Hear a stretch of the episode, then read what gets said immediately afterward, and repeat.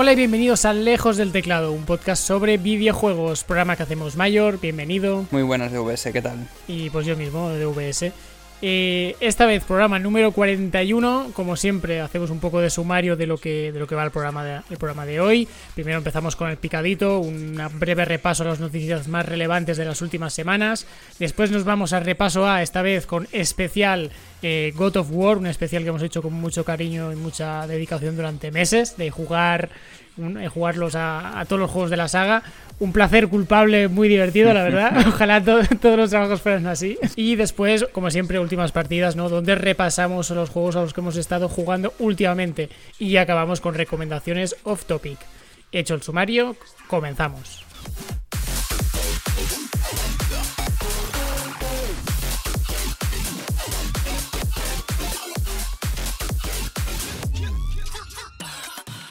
Y pocas noticias, la verdad, ¿no? Estas, estas semanas mayor. Una de ellas yo creo que podría ser un poco el bloque Sony hmm. con el anuncio de su nuevo mando.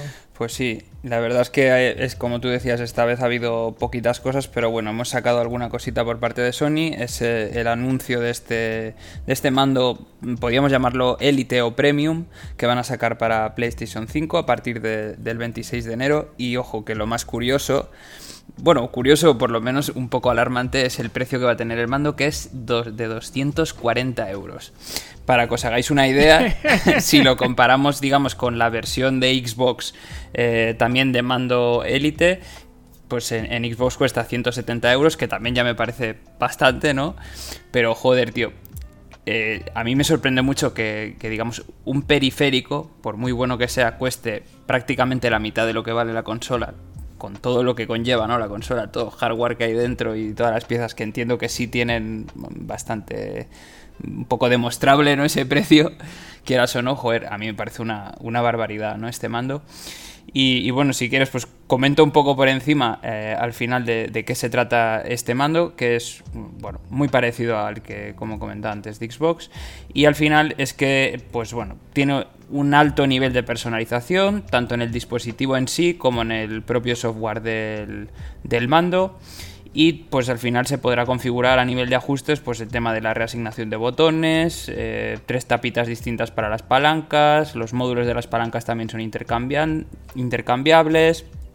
Ojo que es curioso que pone que se venden por separado. el buen asterisco, ¿eh? Al final tienes que pasar por cada por cualquier tontería. Bueno, dos tipos de botones también para, para la parte de atrás y sobre todo ajustes en la profundidad de las zonas muertas de los gatillos eh, R2 y L2 y en la sensibilidad de las zonas muertas de las palancas. Que yo creo que al final esto, pues bueno, eh, siendo algo que, al final pues no es, mm, digamos, eh, como lo llamaría yo, que al final pues la gente que lo quiera tener y tal y se quiera gastar este dinero, ¿no? Porque le mola mucho y tal, pues perfecto, pero yo creo que con el mando normal pues ya es suficiente y que no tienes que pasar por caja, digamos, por obligación, ¿no? Para, para tener este mando. Y bueno, no sé qué opinas tú. Yo creo que lo más, lo más de esto es el precio, quizá, porque lo otro tampoco es que sea muy. No tenga mucho. Es que opino que cuesta prácticamente lo mitad, la mitad de lo que cuesta la consola. es que es un puñetero bastón, ¿no? Que los mandos son más caros ahora que, que hace 10 años es una, es una obviedad también porque lleva muchísima más tecnología que, que antes. Eso, eso es obvio. Pero es verdad que aunque este sea un mando premium, en plan, pues eso, súper personalizable al extremo, es mucha pasta. O sea, el equivalente de, Xbox eso cuesta, cuesta 170 euros. Además que eh, Microsoft ya lleva varios años con, con, mm. estas, con esta serie de mandos élites. Es Sony ahora la que se mete un poco en este mercado. Que eso, eso, supongo que hay un mercado ¿no? para este tipo de, periféricos premium. Eh, cuando salió la noticia lo comentábamos tú y yo en fuera, fuera de micro, ¿no? Que por ejemplo, en el, en el, tema de los periféricos de conducción, de volantes y cosas así, que son dispositivos ultra caros, había habido, comparación con antes, había habido un, auge en las ventas este, de, estos cacharros.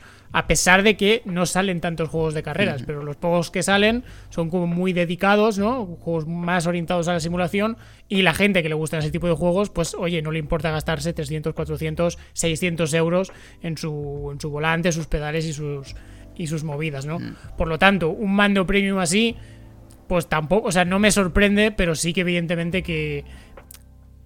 Esto es que va, ligado un poco a la escalada, ¿no? De, de, Sony ya de, con, el, con, lanzamiento de PlayStation 5 de subir de precio los juegos, 10 euros más, de llevarlos a la cota a los 80. Hace un par no, en el anterior programa comentamos ya también el aumento de, precio de base de la PlayStation 5. Ahora el anuncio de este mando premium también bastante más caro de la competencia. Y ya veremos en 2023 cuando anuncien las, el, precio de las VR, de las VR2, a qué precio van a salir. Porque hay que, hay que acordarse que las primeras PlayStation VR uno de los, de los selling points, ¿no? de los atractivos más interesantes, era que eran súper económicas en comparación con el resto de, cascos de realidad, virtual. Era como la realidad virtual eh, asequible y accesible. Hmm. Dudo mucho que con las VR2 pase eso. O sea, que en plan sean como como son los, las, creo que son las, las MetaQuest, ¿no? Las, de, las de Facebook que cuestan como 500, 600 euros. No me extrañaría que las VR2 estuvieran ahí entre el rango de los 400, 500. Sí, sí, yo también opino que rondará los 400 seguro.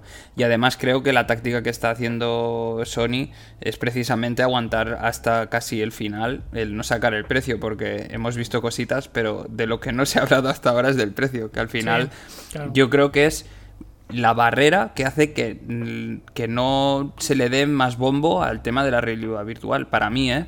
Desde, yo creo que si fueran más accesibles a todo el mundo, con un precio de entrada pues más normal o bueno, justamente más asequible, pues incluso habría más desarrolladoras que intentarían hacer más juegos, etcétera. Y, y bueno, a ver cómo, cómo queda. Pero sí es verdad que últimamente la política pues está siendo de, de subir precios y, bueno, la, la, cuestión es, sobre todo yo creo que va un poco en la línea de lo que tú decías. Si la gente lo compra y lo paga y se sigue vendiendo es porque mm, es así el mercado y si funciona, pues funciona.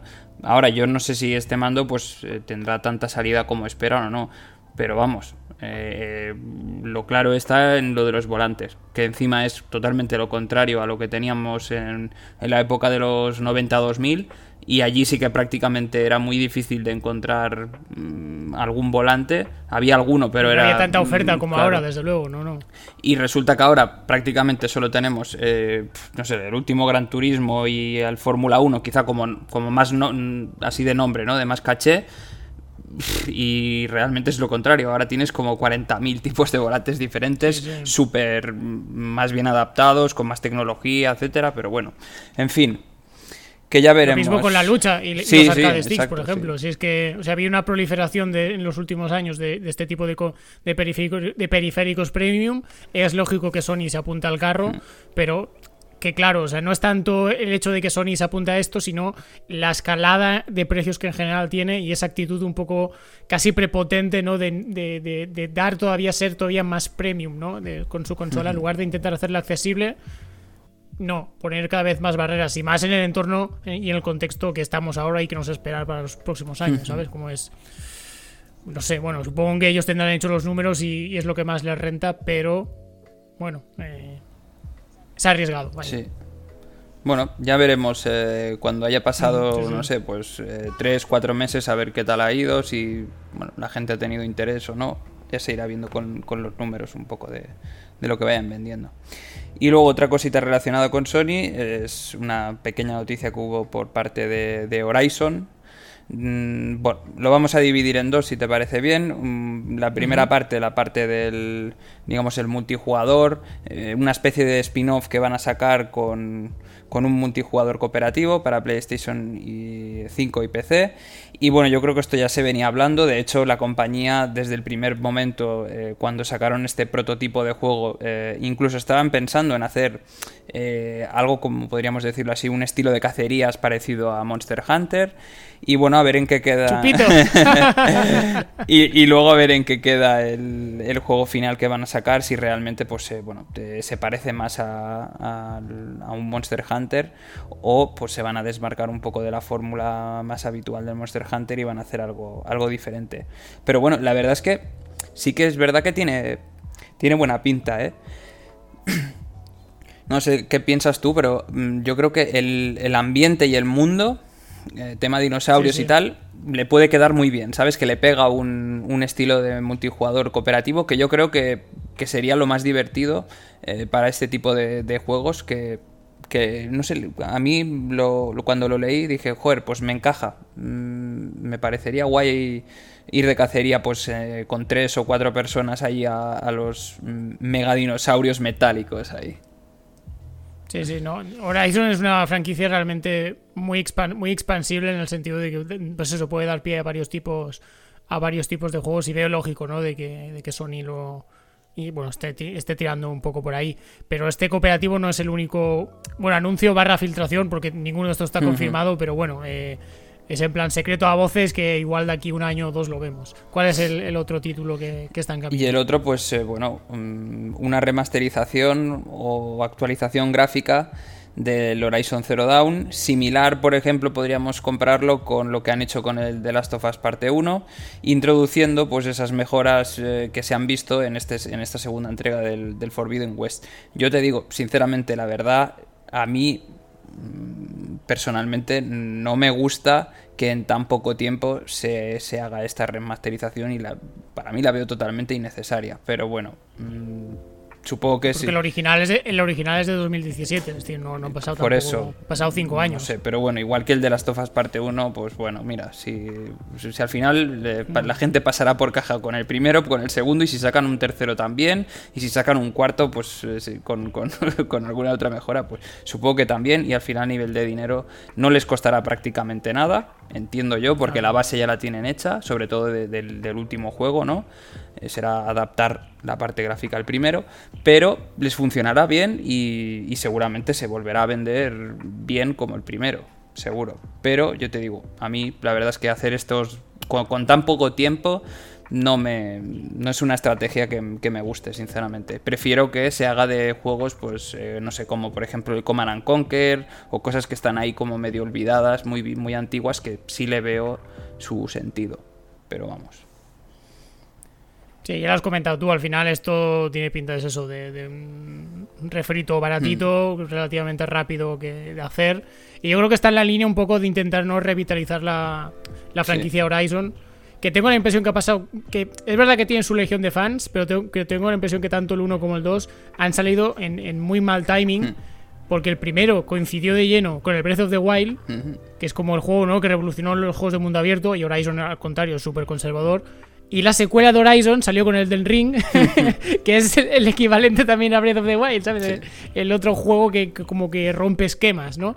Y tengo la impresión de que es eso, que ambos juegos han pasado más desapercibidos de la cuenta, que Sony le ve potencial y, quiere un poco revitalizar la, marca Horizon, que está un poco... O sea, está un poco en esa línea de no sabes si de que todavía le falta, ¿no? Para llegar a, a, la primera división, vamos a decirlo así. Sí, sí.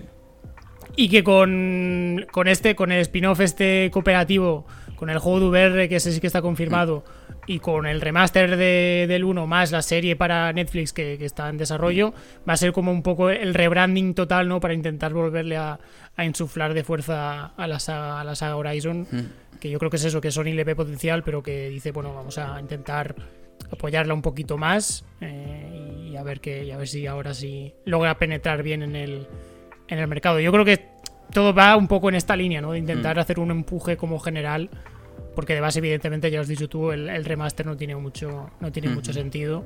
Pero bueno, pensado como estrategia global de relanzar la marca, yo creo que sí, que es lo mismo que han hecho con el Last of Us, básicamente. en plan, homogeneizar la experiencia mm, de cara a la serie que mm. va a venir y también, pues esos juegos que son súper populares y que, en fin, que pues, si lo pueden vender 20 años más, pues 20 años más, ¿eh? tal cual. Literalmente, literalmente es eso. Sí, pero sí, sí, que es verdad que coincido contigo en la parte de que si tú te paras a pensar con IPs mm, tochas, ¿no? Esta nunca ha sido eh, IP tocha del todo. Se ha quedado como un pelín atrás. Mm, es decir, es, es reconocible, ¿no? De Sony, pero... Mm, sí. Pero yo no creo que haya sido... O sea, porque ha tenido mala suerte, yo creo porque por la como, apuesta me parece una apuesta más, más tocha que por ejemplo Days Gone o que por ejemplo Ghost of Tsushima, o sea, es como una creación de mundo y todo como más con más empuje de lo, de lo normal, pero ya te digo, yo creo que ha tenido esa mala suerte de que bueno, o por o por igual por bueno, después después hablaremos también más de Horizon, ¿no? Pero yo creo que en general también el tema del timing ha tenido muy mala suerte, sinceramente, la verdad. Y que es eso, que por eso en lugar de ser un primera línea, está en un segundo o tercera línea, porque no es eso, no ha acabado de, conectar con el público, pero ya te digo, yo creo que Sony le ve potencial y por eso puede estar ahí planificando ese nuevo desembarco del Horizon. Ya luego nos, das más detalles. Eh, ya, hablaremos. y mira, siguiente, pasamos. Eh, más jueguitos. Comentamos en el anterior programa, ¿no? Que, que Ubisoft había anunciado 40.000 Assassin's Creed en plan, como para, en plan, los planes de futuro, toma, 200 títulos. Pues Konami y CD Projekt, cada uno por separado, también se han apuntado a hacer exactamente lo mismo. Por un lado, Konami eh, ha anunciado ya 40.000 nuevos Silent Hills. Eh, el primero, Silent Hill 2, remake del, por eso, del Silent Hill 2, hecho por el Bubbler Team, que es un equipo eh, polaco que es un poco... Bueno, ya entraremos en cómo son los equipos. Hmm. Después, Silent Hill Townfall, un juego también hecho por un, por un equipo indie. Supuestamente va a ser más narrativo. El Silent Hill F de este eh, simplemente es un juego completamente nuevo del cual no se sabe nada. Y después una nueva película. Eh, que esto ya sí que es el director lo, en su día ya lo confirmó y tal. O sea, esto era lo más 100% seguro. Y después eh, Silent Hill Ascension, una serie interactiva. Que esto, pues bueno, puede ser un poco lo que tú quieras. Como siempre pasa en estas cosas, es un poco, pues bueno, ¿vale? Estos títulos. Eh, lo que pasa es que, claro, ves que el, Silent Hill 2 lo hace eso, Bubbler Team, un equipo polaco que hicieron el Layers of Fear, que era un juego de terror eh, en primera persona muy en la línea de, del Outlast y la Amnesia, cuando estos juegos de terror en primera persona lo petaban, que a mí me pareció un bodrio, literal.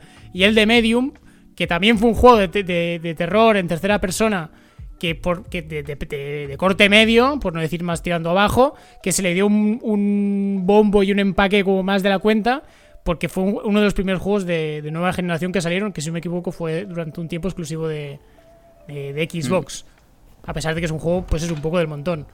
Y en general, el resto de, los tres juegos que se están anunciando son también de estudios un poco de un perfil corte bajo, porque por ejemplo el Silent Hill F lo hace la gente, un estudio taiwanés, que es los que han hecho el Resident Evil Reverse, el multijugador este atroz, infecto, pues esta peña está haciendo un Silent Hill a priori más o menos tocho. El único que más o menos yo creo que puede pintar bien, el Townfall, porque lo hace un equipo indie que, está muy especializado en, juegos narrativos, en plan, como si fueran casi juegos de, texto, vamos a decirlo así, aventuras gráficas muy, muy, muy aventura gráfica. Y claro, eh, como, yo creo que dentro del universo Silent Hill, así más intimista, más, más oculto, más misterioso, puede encajar bien. Y para mí yo diría que puede ser fácilmente el mejor porque el resto de títulos, los estudios que están detrás, a mí da la sensación de que son un poco manquetes, sinceramente. Sí, sí. No sé tu experiencias con Silent Hill, si te molas el juego alguno. Sí, al, sobre todo al, a los dos primeros. Y sí me gustaron, mm. me gustaron bastante, sobre todo más el 2.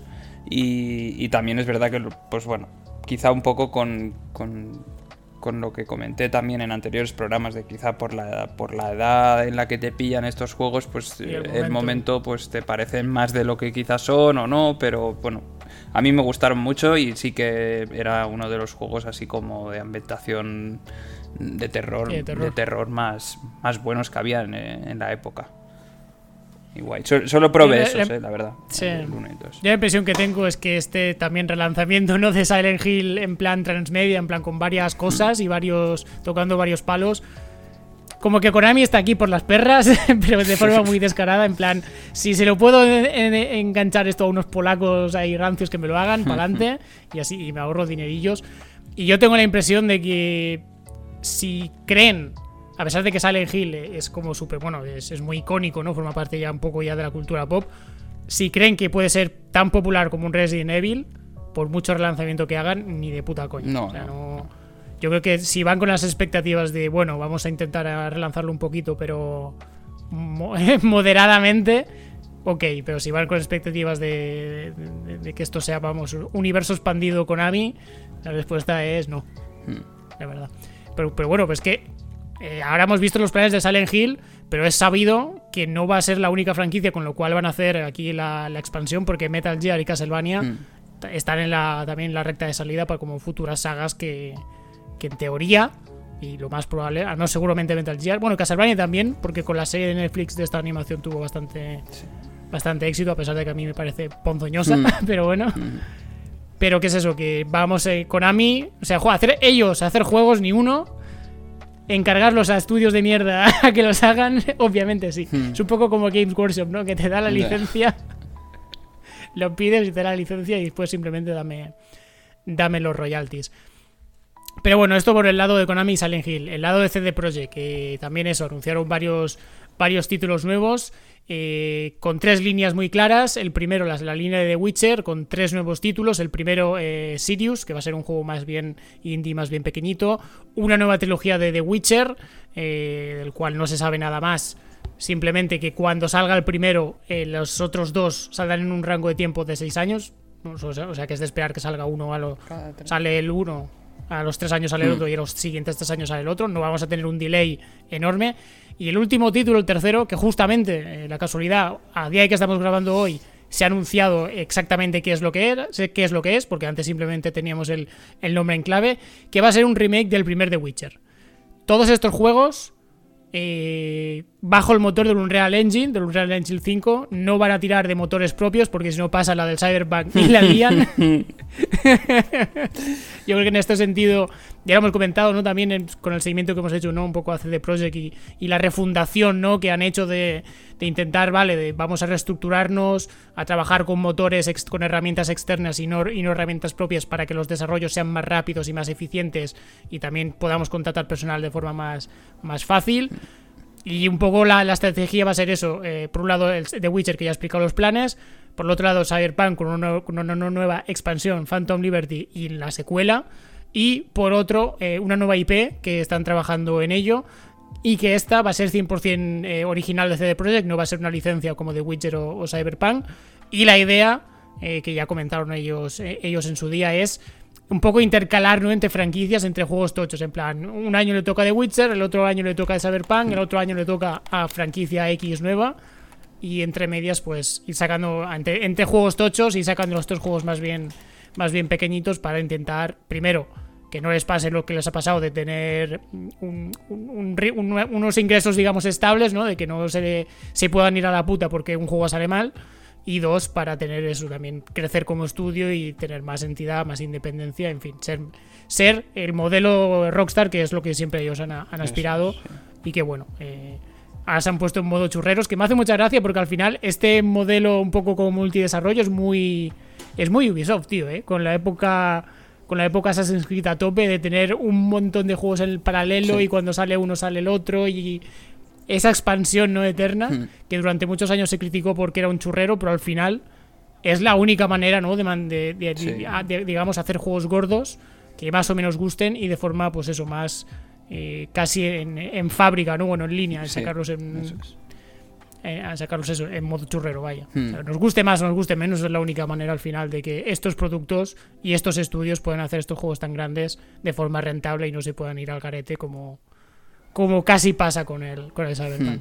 Sí, además, aquí ligando un poco la parte del Cyberpunk, es que hubo una curiosidad, de hecho, hace, hace un, no sé, menos de un mes quizá, y es que eh, a través del lanzamiento que tuvo bastante éxito la serie en Netflix del Cyberpunk, no sé por qué, tío, pero de repente dio un pelotazo en Steam en jugadores. Que, hmm. que, es bastante curioso porque estaba a pesar de que se había ido, digamos, eh, puliendo con varios parches y tal, el juego mm, estaba ahí como bastante muerto y de repente la, gente, pues, eh, bueno, le moló la serie, aunque, bueno, también es cierto que, la serie y el juego, pues, poco no sé, poco. Yo ni idea, ¿eh? no la he poco van a. poco vas a disfrutar del juego si te ha molado la serie o al revés. O sea, bueno. O sea, pueden ir un poco, sí que la ambientación puede estar bastante atada, pero bueno, a mí me pareció curioso que ahora de repente haya mucha gente que se haya puesto a jugar al, a Cyberpunk. No sé. Sí, pero eh, aquí el detalle es que aumentó el número de jugadores eh, simultáneos que lo jugaban. No, no, o sea, ese fue el dato del cual se sacó pecho, mm. pero no de las ventas. De las ventas no se mencionaba. Que seguramente, evidentemente, el juego tendría algún repunte, mm. sí pero que era simplemente, eh, o, se se puede presuponer que es gente que ya lo tenía, que, tenía el juego, claro que lo compró de lanzamiento, porque recordemos del juego de cuando salió, mm, ya estaba prácticamente, bueno, ya estaba financiado, o sea, ya habían recuperado costes, mm. ya les importaba, ya todo estaba exactamente igual ya, porque ellos ya, ya habían recuperado. Y queda, parece casi un poco eso, yo me atrevería a especular casi un poco eso, ¿no? Gente que es en plan, lo, se lo compra de lanzamiento con toda la ilusión, sale mal, lo olvidan, lo entierran y que hmm. ahora pues con este repunte, ¿no? Con, la serie esta de, anime eh, y con evidentemente los 15.000 parches y tal, pues gente que ha dicho, bueno, después de año y medio o dos, hmm. vamos a volver a ver qué tal y, oye, se, se medio engancha y tal. Bueno, a ti te Sí, sí, justamente. Yo hace, no sé, tres o cuatro programas, de hecho lo comenté, que también lo había dejado muerto, a, pesar de no haber sufrido como quizá la gente de consolas, que es donde hubo el follón más gordo, también hice lo mismo, sí, sí que es verdad. Por eso, que al final es un poco. Un poco, un poco todo, hmm. ¿no? El trabajo ese continuado, eh, la serie y tal. Pero ya te digo, aquí el detalle está en. No se especificó el aumento a bestia de ventas, sino el aumento de jugadores simultáneos. ¿eh? que siendo un juego single player, si fuera un juego multiplayer se podía entender en plan, yo que sé, al lanzar una actualización todo el mundo está conectado, no, no, siendo un juego single, single, perdón, eh, el detallito, el detallito ahí de los jugadores de los jugadores simultáneos, que no deja de tener mérito, ¿eh? mm. una cosa no, no quita la otra. Si no me equivoco, había superado incluso al, tope de jugadores simultáneos de Witcher 3, mm. que no es poca cosa, ¿eh? Todo hay que, todo hay que decirlo. Mm. Y mira, una última noticia también, igual que comentábamos lo, del, lo, del, remake del 1, que a mí, bueno, no, lo he dicho, pero a mí me hace particularmente ilusión, porque el 1 me gusta, me gusta mucho y, es verdad que es muy, es muy viejuno, es muy cafetero a día de hoy.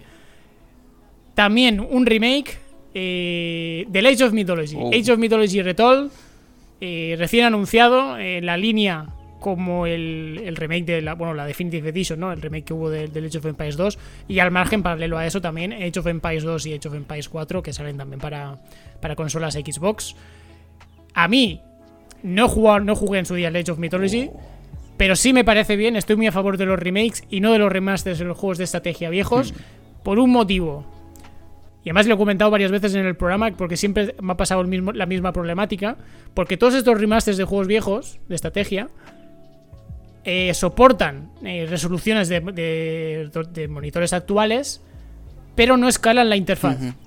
De forma que lo que ves es, evidentemente ves el campo de batalla, pues o tu, tu, ciudad, o lo que sea, lo ves perfectamente, que bien, que grande, que definidito, todo bien. Pero los putos iconos le tienes que ir con una puta lupa, al menos en mi caso. O sea, no veo una mierda. Claro, ahí supongo que hay más trabajo, que no simplemente que no se puede escalar de forma automática, sino que se tiene que rehacer y tal. Y te digo que yo no me he encontrado ningún remaster de juego de estrategia que esto lo arregle. Por lo tanto, eh, muy a favor de los remakes, aunque evidentemente en otros juegos que me gustarían no pueden tener. Y por ejemplo tuvo Age porque es Age of Empires y Age of Mythology también les ha costado la puta vida. Hmm pero, pero muy a favor de esto. No sé si tú el Age of Mythology le diste, sí, calorcito. Yo sí, sí le di calorcito bastante. A mí me gustaba muchísimo.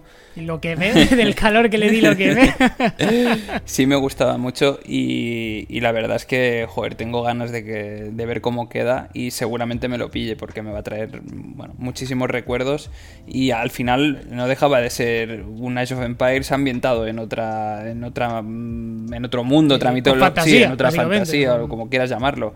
Y estaba súper bien, tío. Cuando podías eh, invocar a los, a los dioses y tal, pues estaba estaba súper bien. Cómo salía, que tú veías todos los muñequitos súper pequeños y de repente hay un tío con un pie gigante. y reventando los edificios y tal. O sea que sí, sí, yo tengo muchas ganas de, que salga. Y, espero que, que, joder, que hagan un trabajo medianamente decente.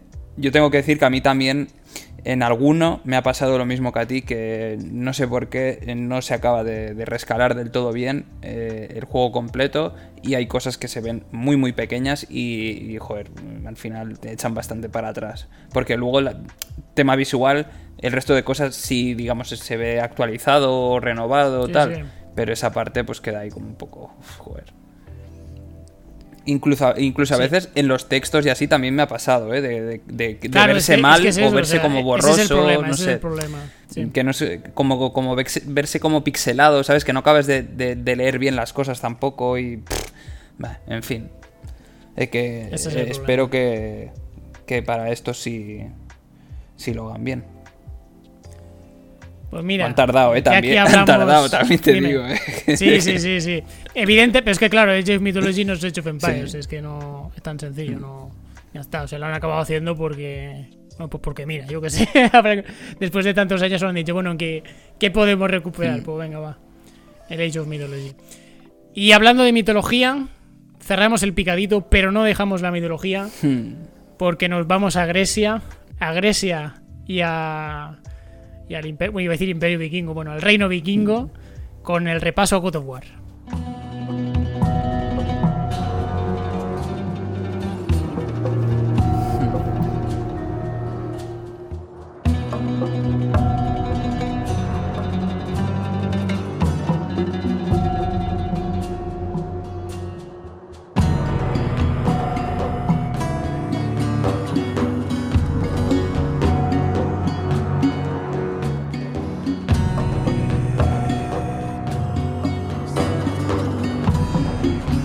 Ahora sí eh, empieza nuestro especial de God of War, repaso a toda la saga, esta popular saga de, Kratos y, Sony.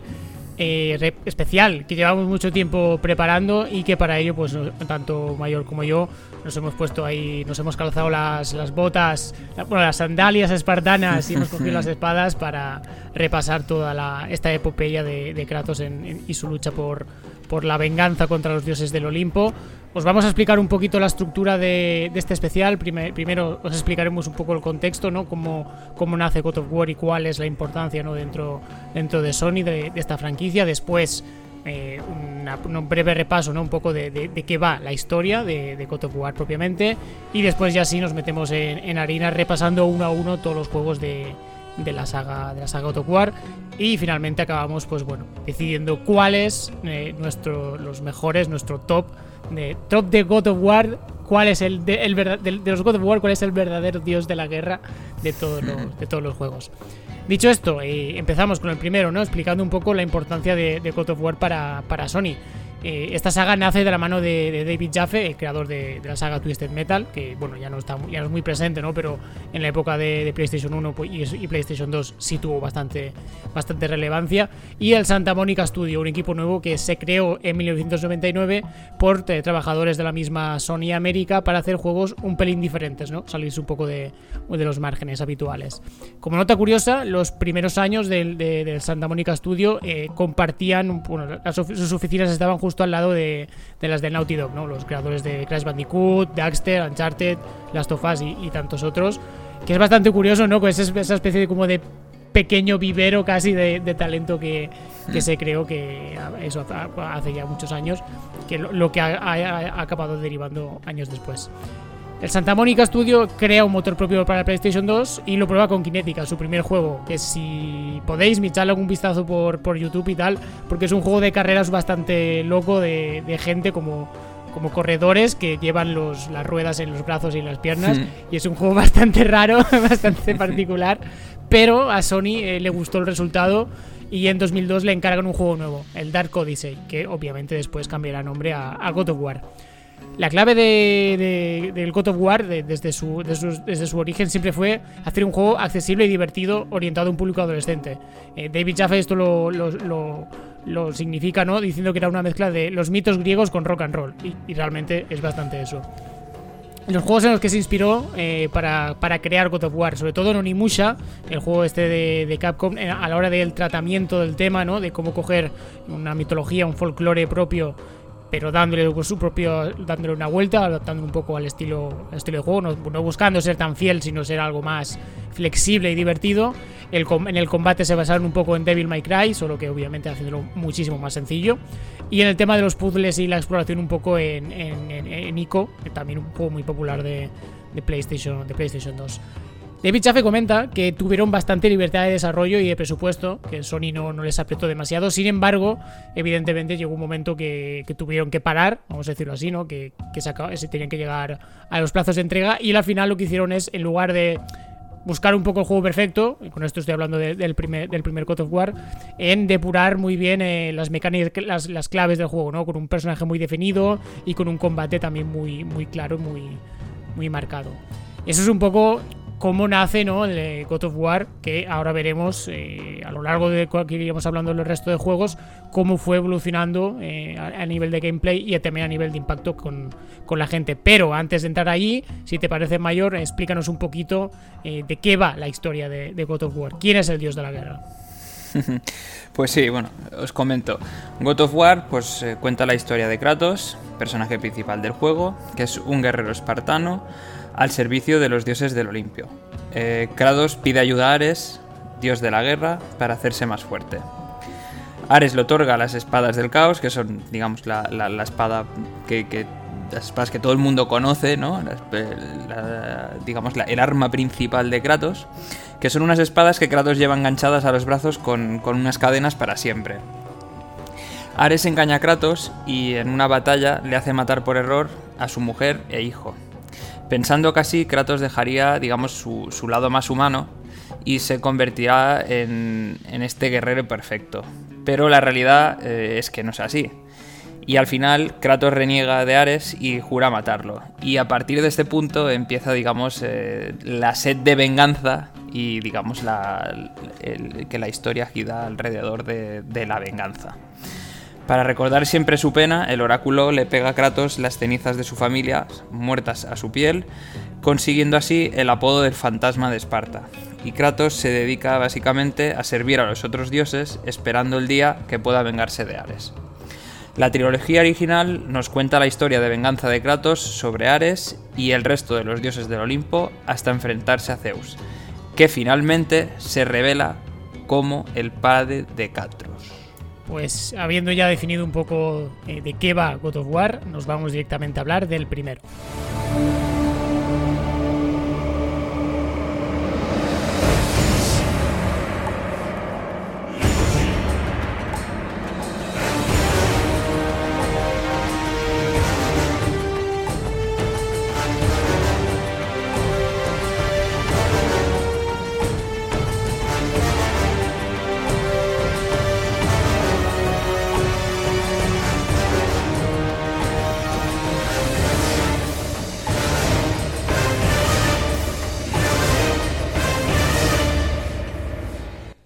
El primer God of War, eh, bueno, eh, ¿qué nos comentas un poco? Bueno, juego de 2005, perdón, eh, para PlayStation 2 del Santa Monica Studio, obviamente.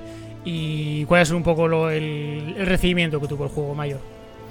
A ver, pues bueno, como decías antes, el primer juego de la saga, dirigido por, David Jaffe, saga de, la misma saga de, que Twitter Metal, y la verdad es que fue un éxito en ventas, más de 5 millones, y tuvo una muy buena crítica comenzó ahí el proceso de hacer una peli que no se acabó llevando a cabo y se habló de que Daniel Craig eh, fuera, digamos, el, personaje principal y asumiera el papel de Kratos. Daniel Craig, eh, todo el mundo seguramente lo conoce por ser el último actual eh, James Bond. Que la verdad, mm, desde mi punto de vista, hubiese molado muchísimo, ¿eh? Porque un poco trambólico, también te digo, ¿eh? Pero, pero es un personaje que yo creo que le, le va al pelo, ¿eh? No sé, yo me lo ¿eh? imagino y digo, joder, eh, le pega, tío, le quedaría bien. Yo creo Demasiado guaperas, yo creo, ¿eh? bueno, quizás sí, sí que es verdad, porque digamos que yo, yo lo veo como, como así, como con mala hostia, fortachón y tal, y, le pega, pero sí que es verdad que luego tiene la parte de, de más, más de James Bond, ¿no? De guaperas, de... Que es muy british, con el pelo rubio, ojos azules. Eso sí que es verdad. ¿Sabes quién podría estar pensando quién, quién es más bien feucho y encaja como el papel así de malot de Chalao. A ver, eh, El Jason Statham, tío. Es verdad. Piénsalo bien. piénsalo bien que, que, la cara de enjuto, de cabezón, de fuerte. Sí, sí, tienes razón, ¿eh? no está tan. No, no, se aleja tanto de. Al menos del Kratos original, ¿no? Del Kratos de, PlayStation 2. Porque estaba pensando en otros actores ahora fuertes, rollo, pues evidentemente de rock, ¿no? Demasiado mulato. Y, y también demasiada cara de bonachón. Yo creo que de rock de rock malo, de rock violento, como que no. y también en el, en el otro, tío, que también están metidos en pelis de, de Marvel, ¿cómo se llama? Joder, el que sale en Guardianes de la Galaxia, que también venía de, de la lucha libre. Ah, no me acuerdo, es que no recuerdo el nombre. Ah, el Batista. El Batista, Dave Batista. Eso, Dave Batista. Que tampoco, que, que, esté, que yo creo que se está un poco demasiado. Igual, bueno, iba a decir fuerte, no, igual está un poco gordo, no sé, tengo, sí, sí. Que tampoco, como que tampoco acaba de encajar. Pero igual Jason Statham, eh, con un poco de volumen, ojo, ¿eh? es, que yo lo veo sobre todo la cara de enjuto, de, tío en plan.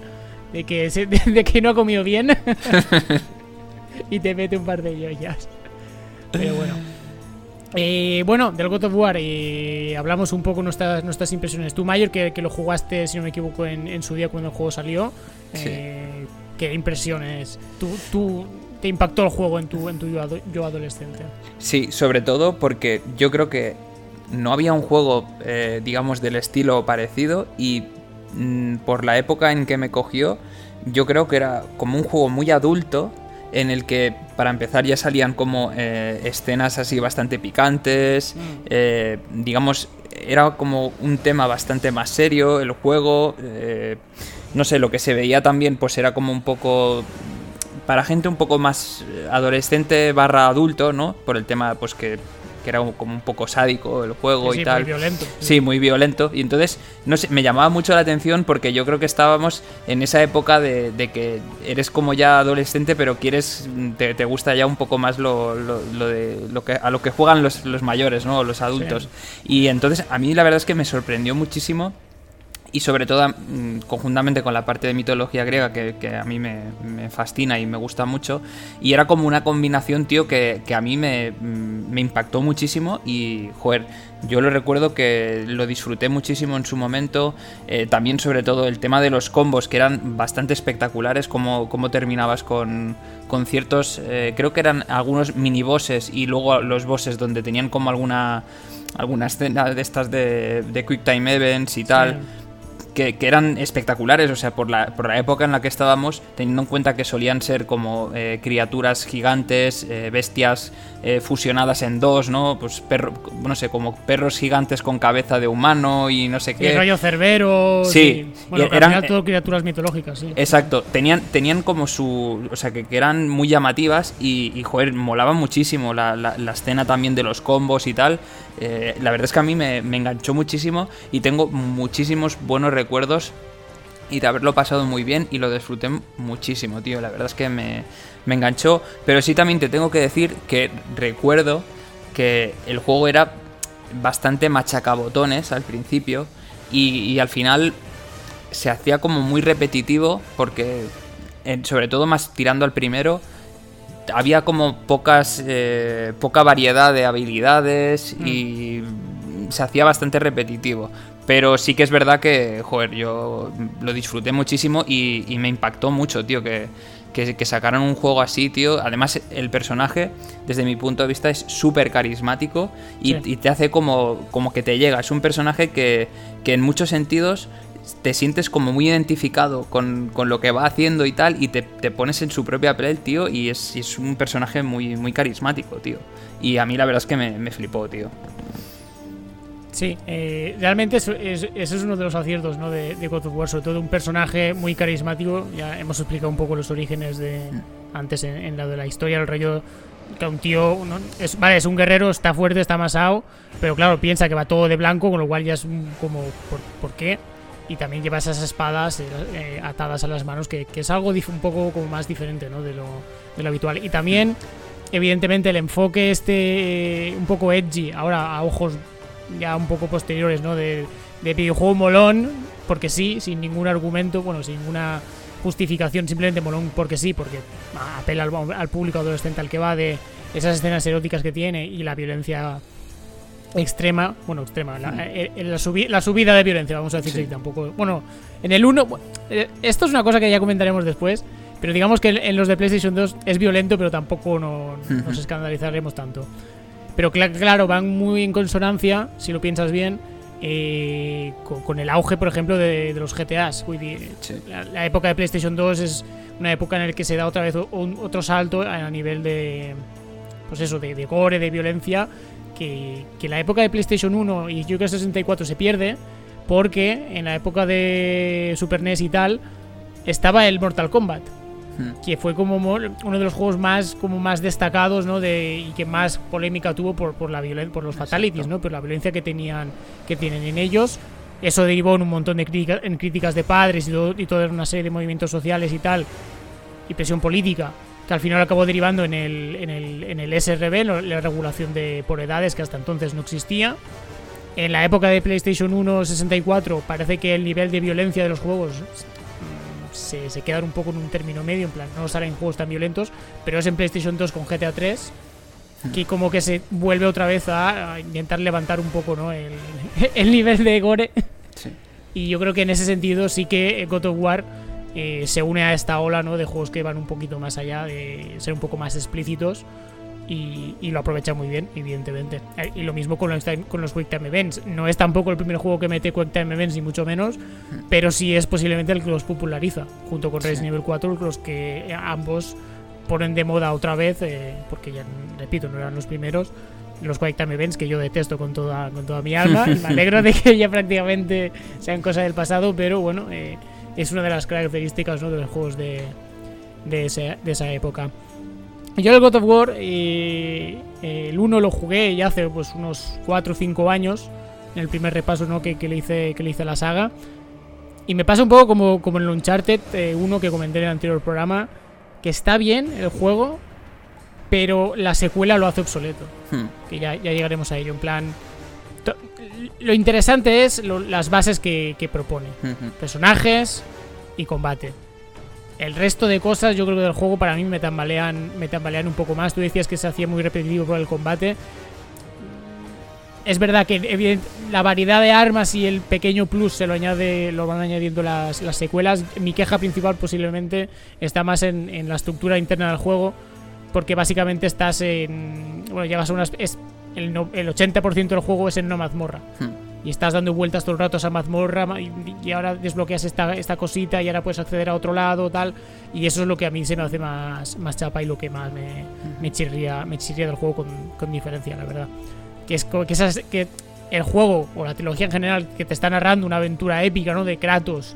Oye, en el caso del uno que va a abrir va a descubrir la caja de Pandora y la tiene que encontrar y se enfrenta al Minotauro y tal, pero todo pasa en, una misma habitación prácticamente, ¿sabes? Y estás dando vueltas todo el rato. Yo creo que todavía se, siente que es una estructura de juego como muy muy antiguo, ¿no? Muy muy Metroidvania, ¿no? De tener, pero sin esa eh, libertad de exploración realmente que sí tienen los Metroidvanias. Y yo creo que la acaba construyendo un poco. Yo creo que esto, esto también va un poco en relación con, lo que hemos comentado antes, ¿no? De que con el, con el primer God of War al final te tienen que cortar en algún momento, ¿no? Mm. No se podía eternizar el desarrollo y que es eso, yo creo que se nota bastante que priorizaron bastante en, el, en, las bases del juego y ya en plan, bueno, primero definimos esto muy bien y ya más adelante en futuras entregas si las hay, que obviamente las hubo, eh, pues ya ampliamos con mejores, eh, mejores niveles, más variados, mejor diseñados y más de todo. Pero que en este primer God of War yo creo que se nota mucho y es eso, esa falta, no, no te diría que de ambición, pero sí igual de miras o de, o de intención de intentar hacer algo un pelín más grande, hmm. que para mí se me queda un poco en plan, está guay, pero y que está bien rejugarlo o por nostalgia si lo jugaste en su día o por eh, completismo barra mm, por completismo hmm. pero que fuera de ahí creo que no es un juego que no es tan reivindicable como, como otros juegos de, de God of War sí, sí. sí con, e, en, eso, en ese sentido coincido contigo ¿eh?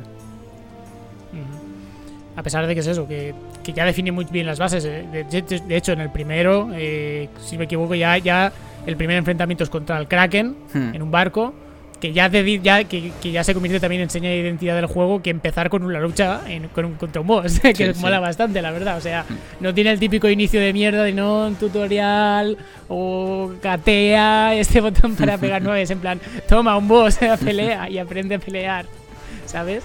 Y eso, joder, y eso está bastante. Eso sí que está bastante, bastante bien, la verdad. Sí, sí. Pero bueno, pues eso, ¿alguna cosa más de añadir del, del, primer, del primer God of War? No, del primero no. Pues nos vamos al 2.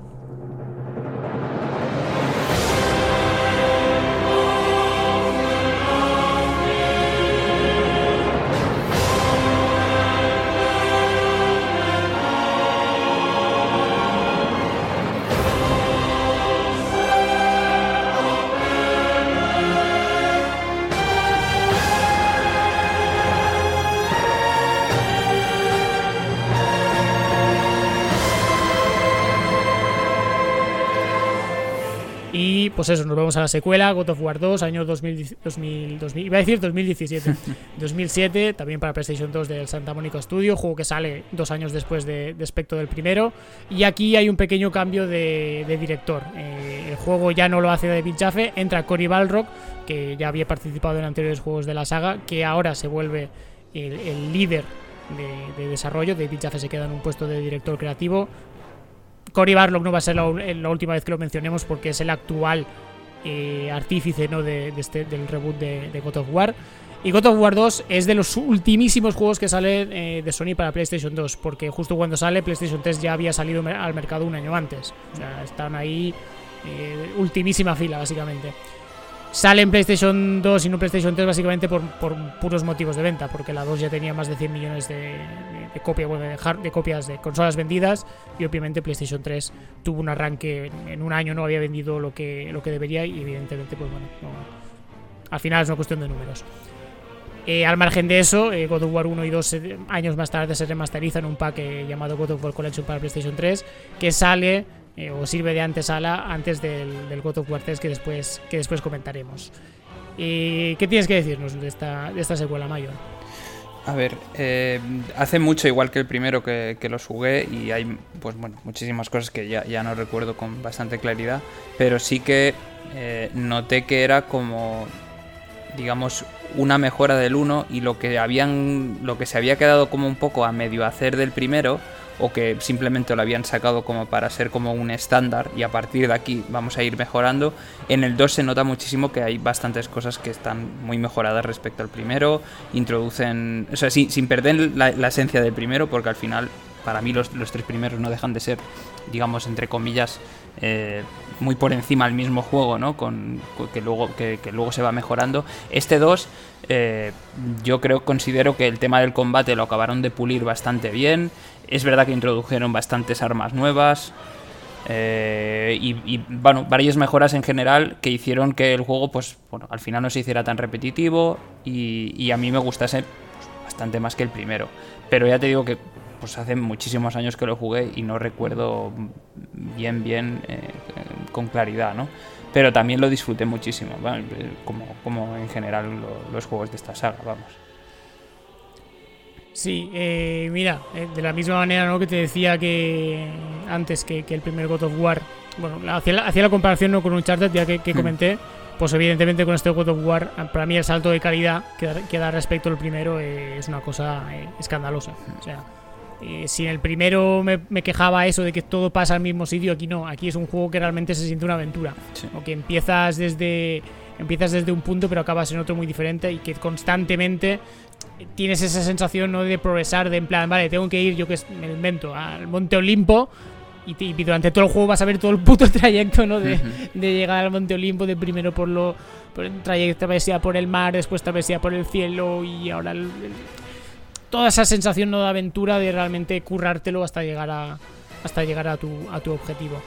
Eh, a mí es una de las secuelas que más me gustan de ya de, la, de la vida lo juego ya, lo jugué en el primer repaso, lo he vuelto a jugar eh, ahora en, este segundo no repaso que he hecho para, el programa. Eh, y te lo juro que me parece un juego prácticamente perfecto. Eh, hmm. Mejora prácticamente todo respecto al 1. es eso, tiene muchísimo ritmo, constantemente estás cambiando de, localizaciones, estás, estás, obteniendo nuevos poderes, nuevas armas. Lo único que yo creo que le falla, sinceramente, es cosas que vienen heredadas ¿no? del, primer God of War, que es, esa, es ese plataformeo hmm. que tiene, que también es muy propio de juegos de la época, obviamente, aunque este ya es un poco poco ya casi anacrónico en el sentido de que ya, está un poco en, esa barrera ¿no? que separa los juegos de PSX, PS2 hmm. y los juegos de PlayStation 3 360 que, que, sí que se nota yo creo que un cambio más de diseño, ¿no? juegos de PlayStation 2 y PlayStation 1 eh, eh, prácticamente todos eran acción-aventura. Sí. Y ya está, ¿no? Y todos tenían los puzzles y las plataformas y tal. Y a partir, yo creo que de 360 PlayStation 3, todos los juegos derivan obviamente muchísimo más hacia la acción. Y si se tienen que cargar las plataformas, se las cargan.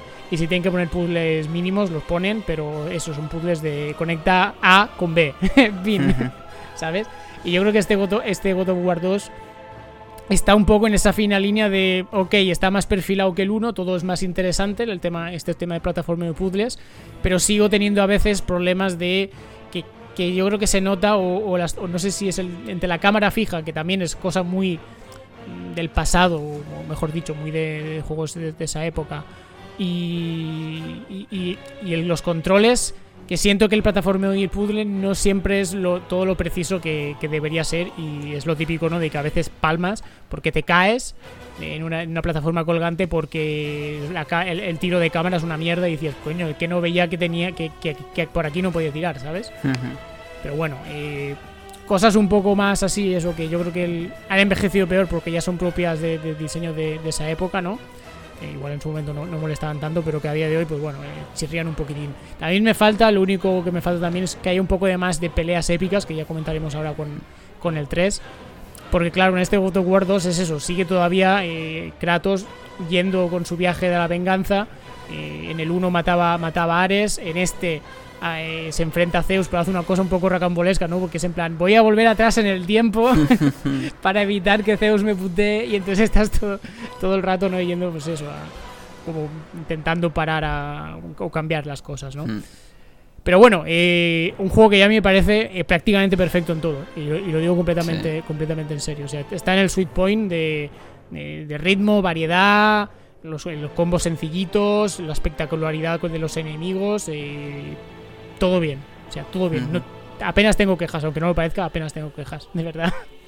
Sí, ahora que lo has comentado me ha venido también a la cabeza lo que decías de los escenarios, que recuerdo que me gustaba muchísimo que había como escenas en que tú veías una pequeña perspectiva de la ciudad, pero a lo lejos veías como un dios eh, luchando ahí con, o reventando la ciudad y tal, y mola como el, a medida que ibas avanzando te iba girando el mapa como con perspectiva por donde ibas pasando, pero eso siempre estaba como a lo lejos y es decir, vale, tengo que llegar a esa zona donde está el, dios. Y me, recuerdo, ahora que lo has explicado, es verdad que, a mí me, encantaba, tío, cómo, cómo se veía todo desde lejos y estaba muy bien hecho, ¿eh? O sea, para, para la época en la que estábamos, eh, estaba muy bien diseñado, tío, y me gustaba mucho eso, sí que es verdad. Y, lo de los mapas también, eh, digamos que, que, no sea, que no fuera tan cerrado como antes, a, pesar de que es un juego, bueno, yo creo que casi todos son, bastante lineales, por no decir 100% lineales. Es un pasillo, sí. sí, es un pasillo. porque incluso te, restringen el movimiento y no, o sea, porque no pueden hacerlo más, porque es como un pasillero de toda la vida, ¿no? Como, como los más antiguos, los juegos más más yo que sé, rollo Final Fantasy y tal, que, era justo un carril y de ahí no puede salir. Pero sí que es verdad que a mí la perspectiva esa, tío, pues le, daba como un toque y un giro que, hacían que fuera que fuera la verdad más espectacular y, que no pareciera que estabas tan, tan encasillado, ¿no? O sea que, en ese sentido muy bien este, esta mm. segunda entrega, tío. Sí, de hecho lo, comentabas, yo creo que lo, eh, lo, que decía sobre todo es en el inicio del juego, que te enfrentas al, coloso de Rodas, mm. que, que, mola por eso, porque está la ciudad asediada, bueno, que tú que tú asedias, pero bueno, te quitan los poderes y te vuelves pequeñito mm. y estás ahí peleando ahora hand to hand contra los, contra los minions, vamos a decirlo así. Y claro, ves esa, la ciudad de Rodas completamente, el puerto, eh, con catapultas, guerreros, todo destrozado y ves el coloso de Rodas ahí, tomas gigantesco, atacando constantemente. Y, joder, que está. Que es que es realmente sorprendente. Y es que es eso. Y incluso jugado a día de hoy, de verdad que a nivel visual es una puta virguería. Yo no me quiero mm. imaginar jugarlo en su día, en 2007, esto, de decir, eh, flipas. O sea, de verdad, se ve muy bien a nivel potencia técnica y se ve también muy bien a, nivel de, diseño artístico, porque claro, es que ayuda mucho que constantemente estés cambiando en escenarios que son completamente diferentes, de verdad. Mm. Y además se siente en todos ellos la sensación de escala, de tú eres un, vale, sí, eres un semidios, eres tocho tal, pero estás yendo aquí en, lugares inhóspitos y, reinos y otros lugares que, no te pertenecen o del cual, digamos, tú no eres digno, vamos a decirlo así, pero sin embargo tienes los cojones de entrar en, castillos gigantes, en mazmorras gigantes y enfrentándote contra enemigos que, que, te, que te triplican el tamaño y aún así les, sacas el ojo, les cortas en un brazo y, eso es lo que mola, ¿no? Ese, ese, ese David contra Goliath que es que yo creo que forma parte de la filosofía del juego, ¿no? De cómo un, semidios acaba enfrentando contra todo el panteón del Olimpo y acaba saliendo, bueno, victorioso. Mm. pequeño spoiler, vaya, tampoco. Al final, a ver, el juego es una tragedia griega, o sea, eh, desde el minuto que empieza ya sabes cómo va a acabar, o sea, tampoco hay mucho misterio. Y se llama God of War, yo qué sé, tío, ¿sabes? Sí. Pero que sí, que, la travesía eh, este, de, la aventura, ¿no? De, este, yo creo que en este 2 es donde mejor se. de la trilogía original al menos, es mm. donde mejor se, se palpa, donde capta más esa esencia de, bueno, voy a empezar desde un punto, acabar en otro y todo el trayecto y ese machaque y esa aventura es lo que, joder, es lo que mola y, y con mucha diferencia, la verdad. Sí, sí. Cerramos God of War 2, nos vamos a la tercera entrega, God of War 3.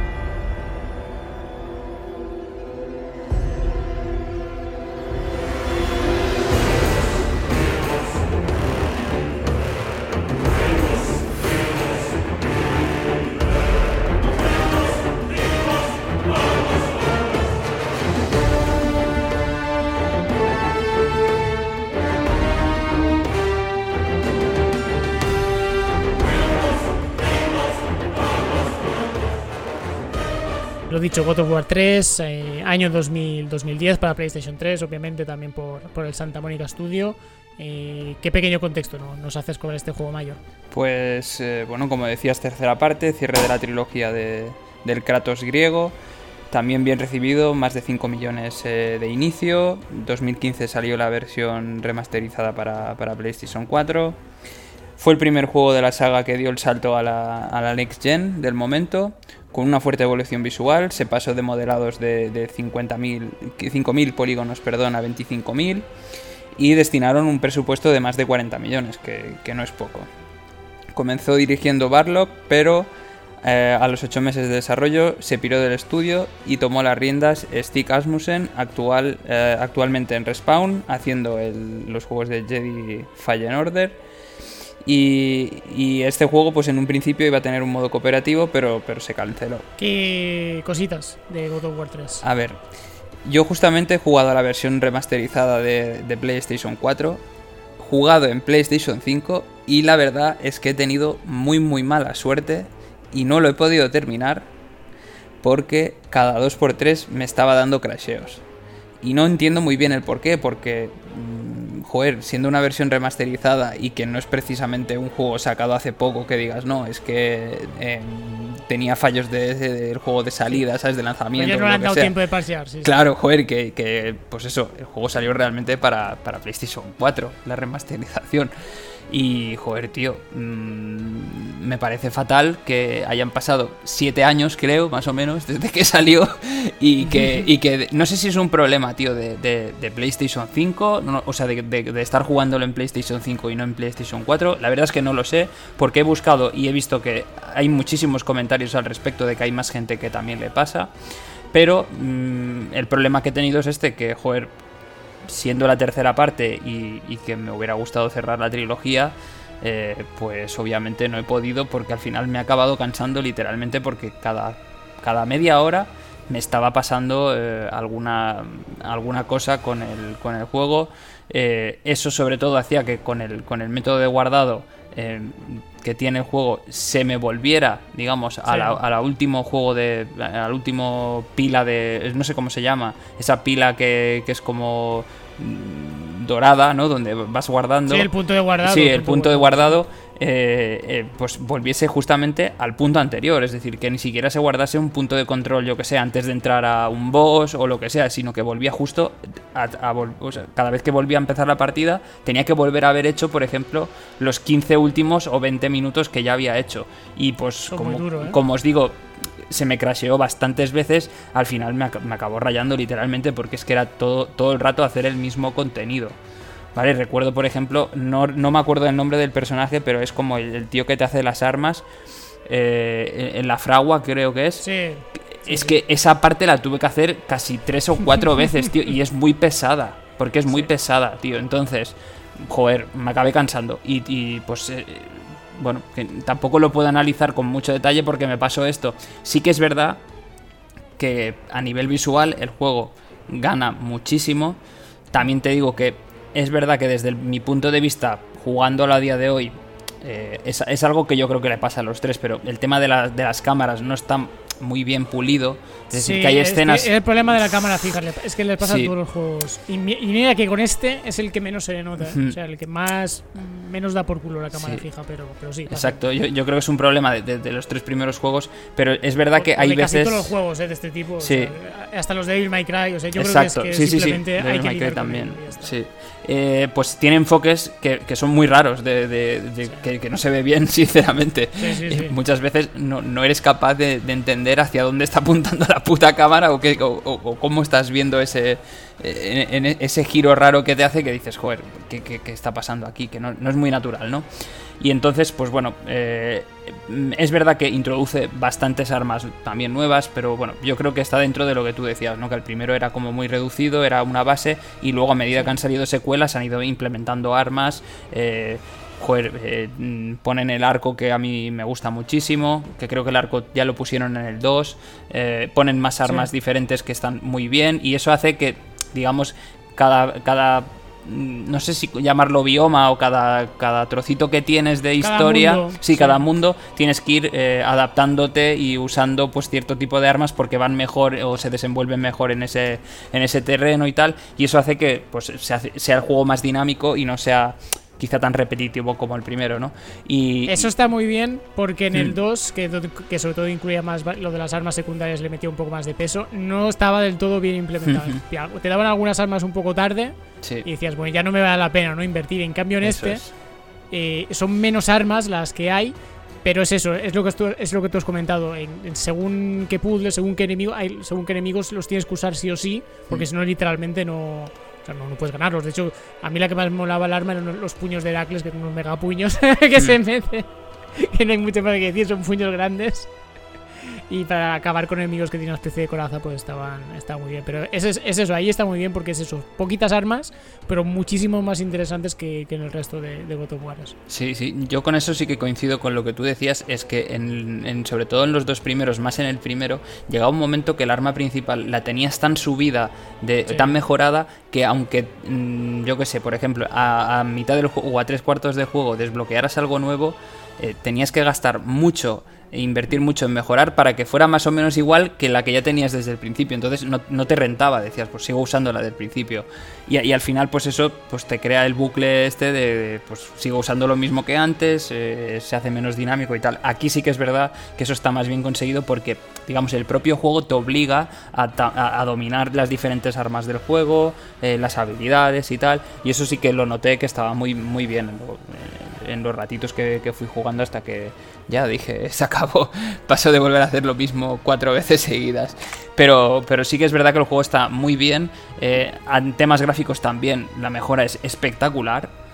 La mejora sí que me, gustó muchísimo. Quizá también al jugar la versión remasterizada, pues eso aumenta un pelín más, aunque tampoco es que sea. Quiero decir, los cambios tampoco es que sean muy allá, pero sí que se ve, se ve muy, muy bonito. Y, poca cosa más de este. Me, hubiera gustado poderlo terminar y, poder hacer una valoración de, este también un poco más extensa. Pero bueno, lo, poco que pude jugar es lo que he comentado. Hmm, mm, bueno, un poco también en la línea de lo que has dicho tú, yo creo que las pequeñas flaquezas ¿no? del 2 que tiene, lo de las armas que ya hemos comentado, lo mejora. También el rollo del que me quejaba yo, el plataformeo y el puzzle aquí literalmente eh, es, casi anecdótico, sí que hay algún momento, plataformeo prácticamente no hay. Y sí hay algún momento algunos puzzles, pero todo es bastante más, más easy. Hmm. O sea, yo creo que en lugar de intentar decir, a ver cómo lo podemos mejorar, es simplemente en plan, oye, si nos lo cargamos y, se lo, y prácticamente no, no, no, no hay tanto de eso, bueno yo creo que sí, igual sí que se resiente un poquitín la, variedad, pero bueno, tampoco, tampoco pasa nada. A mí con este God of War 3 lo que me ha pasado es que el 2, yo creo que el salto del 1 al 2 es que es muy tocho. Hmm.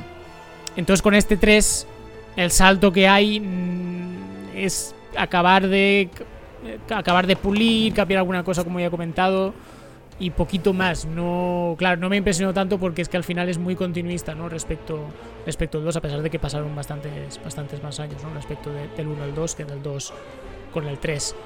Y tampoco me ayuda que el juego vuelve a coger la estructura de, del primer God of War. Hmm. De, de coger un escenario principal eh, en este caso creo que es bueno que estás, estás, en el Olimpo ¿no? y tienes que ir ascendiendo y lo que haces todo el juego es básicamente eh, como desbloquear Hmm.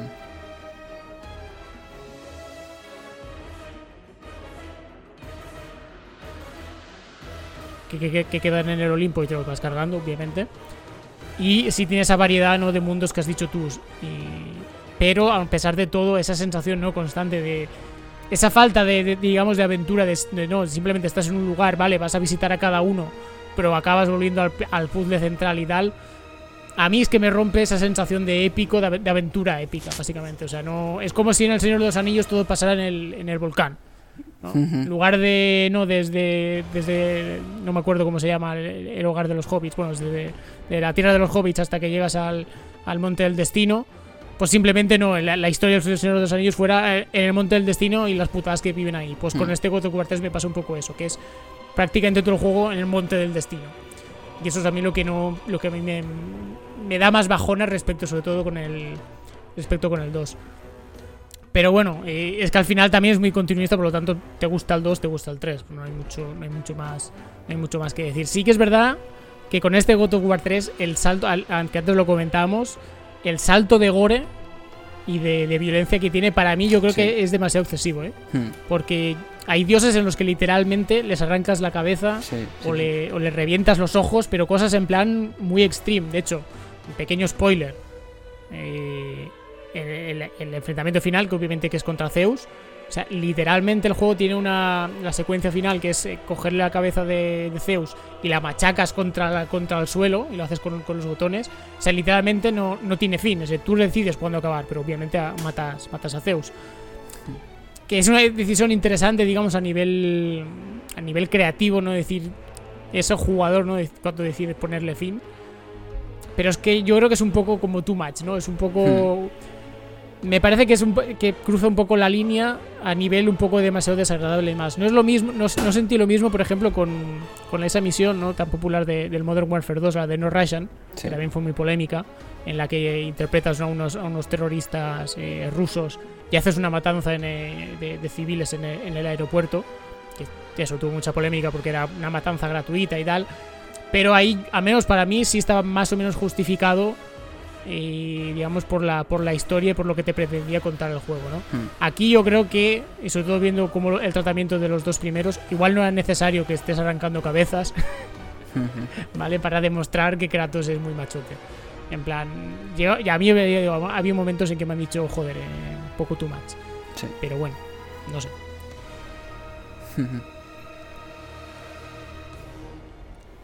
Pero bueno, en cualquier caso, eh, God of War 3 eh, es muy buen juego, eso sí que hmm. poco, poca queja ahí respecto a eso y yo creo que evidentemente pues es un, es un final acorde eh, para la trilogía.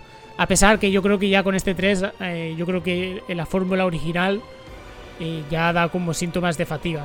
No sé si tú lo que puedes, lo pudiste jugar de God of War 3 te daban ganas de decir, ahora no, me, me, enchufaba otra trilogía que fuera jugablemente similar.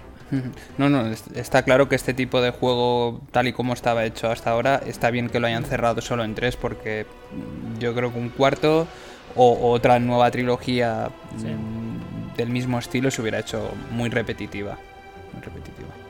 Y hablando así de, de spin-offs y tal, eh, hay otros juegos más de, la saga God of War que vamos a comentar muy, muy rapidito, eh, que son los spin-offs y secuelas más o menos que hubo del juego, no son entregas numeradas son el God of War Ascension eh, para 2013, eh, perdón, de 2013 para PlayStation 3, que fue eh, como pasó con, Gears of War, ¿no? que además es muy es, la situación es, exactamente la misma, ¿no? El ciclo de vida de PlayStation 3 y 360 se tuvo que alargar unos años más y ambas, ambos títulos que ya estaban cerrados en sus terceras entregas lo que tuvieron son, en el caso del God of War esta Ascension y en el caso del, del Gears of War el, el Judgment, nuevas entregas que al final eran un poco un plan, oye, hay que, hay que rebañar un poco más, eh, tenemos que estirar esto dos, dos, o tres años más, sácanos otro jueguecillo así más cortito, más, más continuista, pero bueno, que nos sirva para, para salvar un poco las navidades. Y ese es básicamente el origen de God of War Ascension, que cuenta un poco ¿no? la historia entre, entre el 2 y el 3. Y eh, paralelo a eso también en, PlayStation, en PSP, estuvieron el, el, God of War Chains of Olympus y el Ghost of Sparta, que salieron en 2008 y, 2000, y 2010 respectivamente. Que no sé si tú llegaste a jugar alguno, alguno de estos de PSP mayor.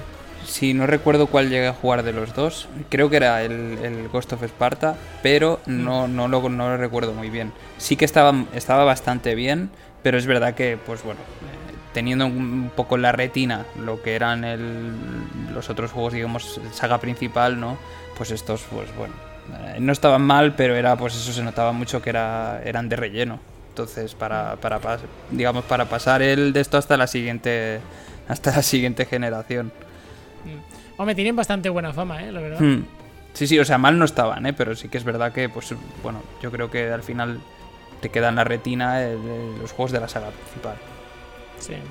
Al final, no dejan de ser entregas para, en el caso de los de PSP, esos entregas portátiles, ¿no? En plan, que es más la virguería técnica, ¿no? De cómo adaptar la fórmula de sobremesa a terreno portátil, más que el, añadido de, no, tenemos una entrega potente y, notoria, ¿no? Que, que, igual es lo que alguien puede llegar a esperar, pero no, que al final son eso, versiones, la, versión portable, hmm. que está muy bien para lo que es, pero que es es esa hamburguesa de, un euro del McDonald's. Está muy buena, pero evidentemente no es una, no es una burger de primera calidad. Mm. ¿Tú pudiste jugar a alguno de estos? No, no, no, no, no. no. De hecho, en su día me tentó pillarme esa la Ori, porque eh, los dos de PSP salieron dentro de un pack para, para PlayStation 3 mm. llamado Origins Collection, igual que hemos comentado antes, ¿no? Que, que los dos primeros God of War se, se lanzaron también para, para PlayStation 3 con, con los remasters. Pero no, al final pasé porque es en plan. Me gusta God of War, vaya, pero no tanto como para jugar los otros dos o tenerlos todos, vaya. Y el ascenso de, PlayStation de PlayStation 3, la secuela esta, esta spin-off rarillo, eh, tampoco es en plan ya con el con la trilogía original tengo suficiente, no yo creo que son juegos que son muy de los juegas en el momento o fuera de ahí, salvo por completismo, no, no tiene mucho mucho sentido, la verdad. Sí, yo, creo que funcionaron mejor los de PSP que este de, PlayStation 3, mm. eh. O sea, tuvo más, tuvieron, sí, entre comillas, más éxito. Sí, al final el, el, Ascension y el, y el, Judgment también, si, hablamos de Gears of War, fueron eso, entregas que salen puramente por, por, motivos comerciales, hmm. como todos, obviamente, ¿no? Pero esto es más todavía, en plan, es eso, hay que hay que explotarlo un poquito más y, que al final, pues eso, fuera, fuera del entorno del contexto del momento, pues no, nadie más se acuerda de ellos, a pesar de que puedan, igual hay algo bueno que rescatar, posiblemente, pero bueno, no, me, en, el, en el orden general no merece mucha mucha más atención. Pues este es un poco el repaso ¿no? de la trilogía original de God of War. Y ahora damos un salto de 8 años para hablar del God of War Reboot.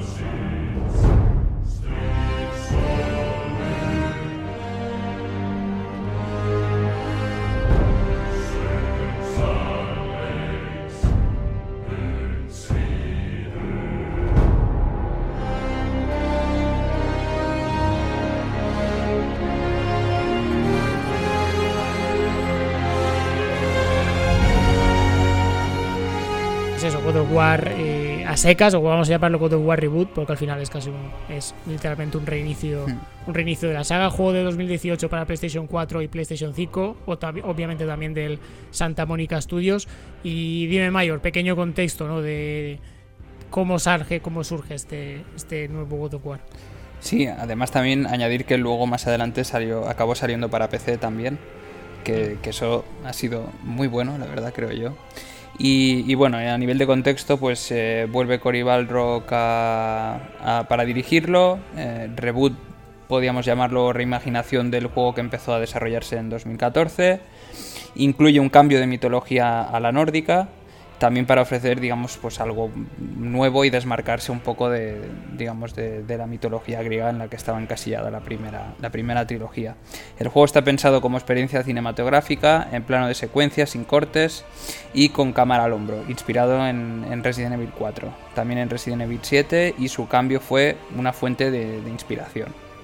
A nivel de historia, Kratos ha dejado atrás la vida de Olimpo, y vive recluido en el norte con su mujer e hijo, Atreus, que podríamos llamar lo que es como el, personaje secundario del juego. Y cuando su mujer muere, padre e hijo deciden eh, cumplir eh, su última voluntad, que es dispersar sus cenizas eh, en la montaña más alta del, del, monte, que ahora no recuerdo, el monte de los gigantes, ¿no? Creo que era, si no recuerdo mal. Hmm. Bueno, en la montaña más alta. En Jotunheim. El juego, empieza diciéndote eso, que tienes que ir al sitio más, más alto y, dispersar las cenizas. uf, ¿por dónde empezamos con este? Porque aquí este, hay este, este, tiene más Hay mucha tela que cortar, ¿eh? Mira, yo si quieres, algo que, porque además lo jugamos más o menos en paralelo, hmm.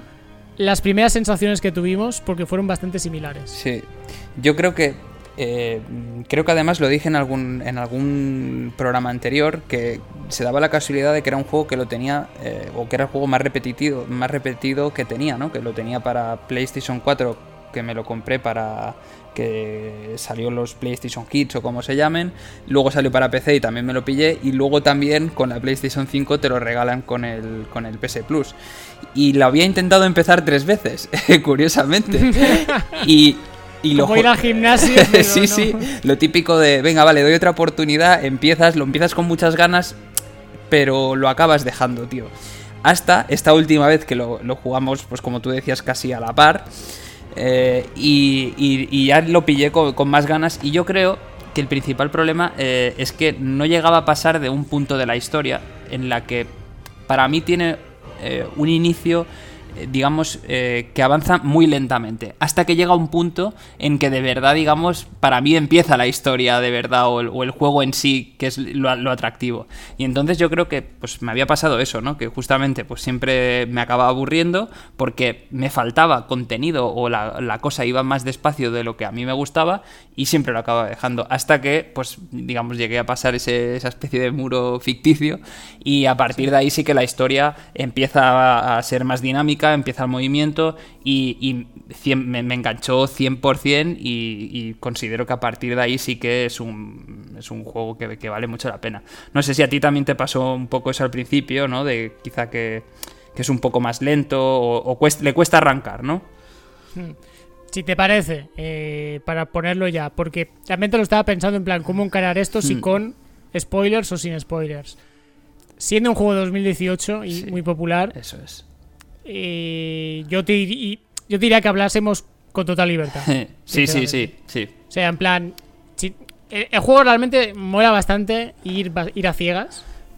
Eh, pero para la hora de comentarlo más o menos con detalles, como lo, estaba pensando en plan, claro, no, si comento esto del principio es un poco spoiler, pero, pero claro, eh, ¿sabes qué?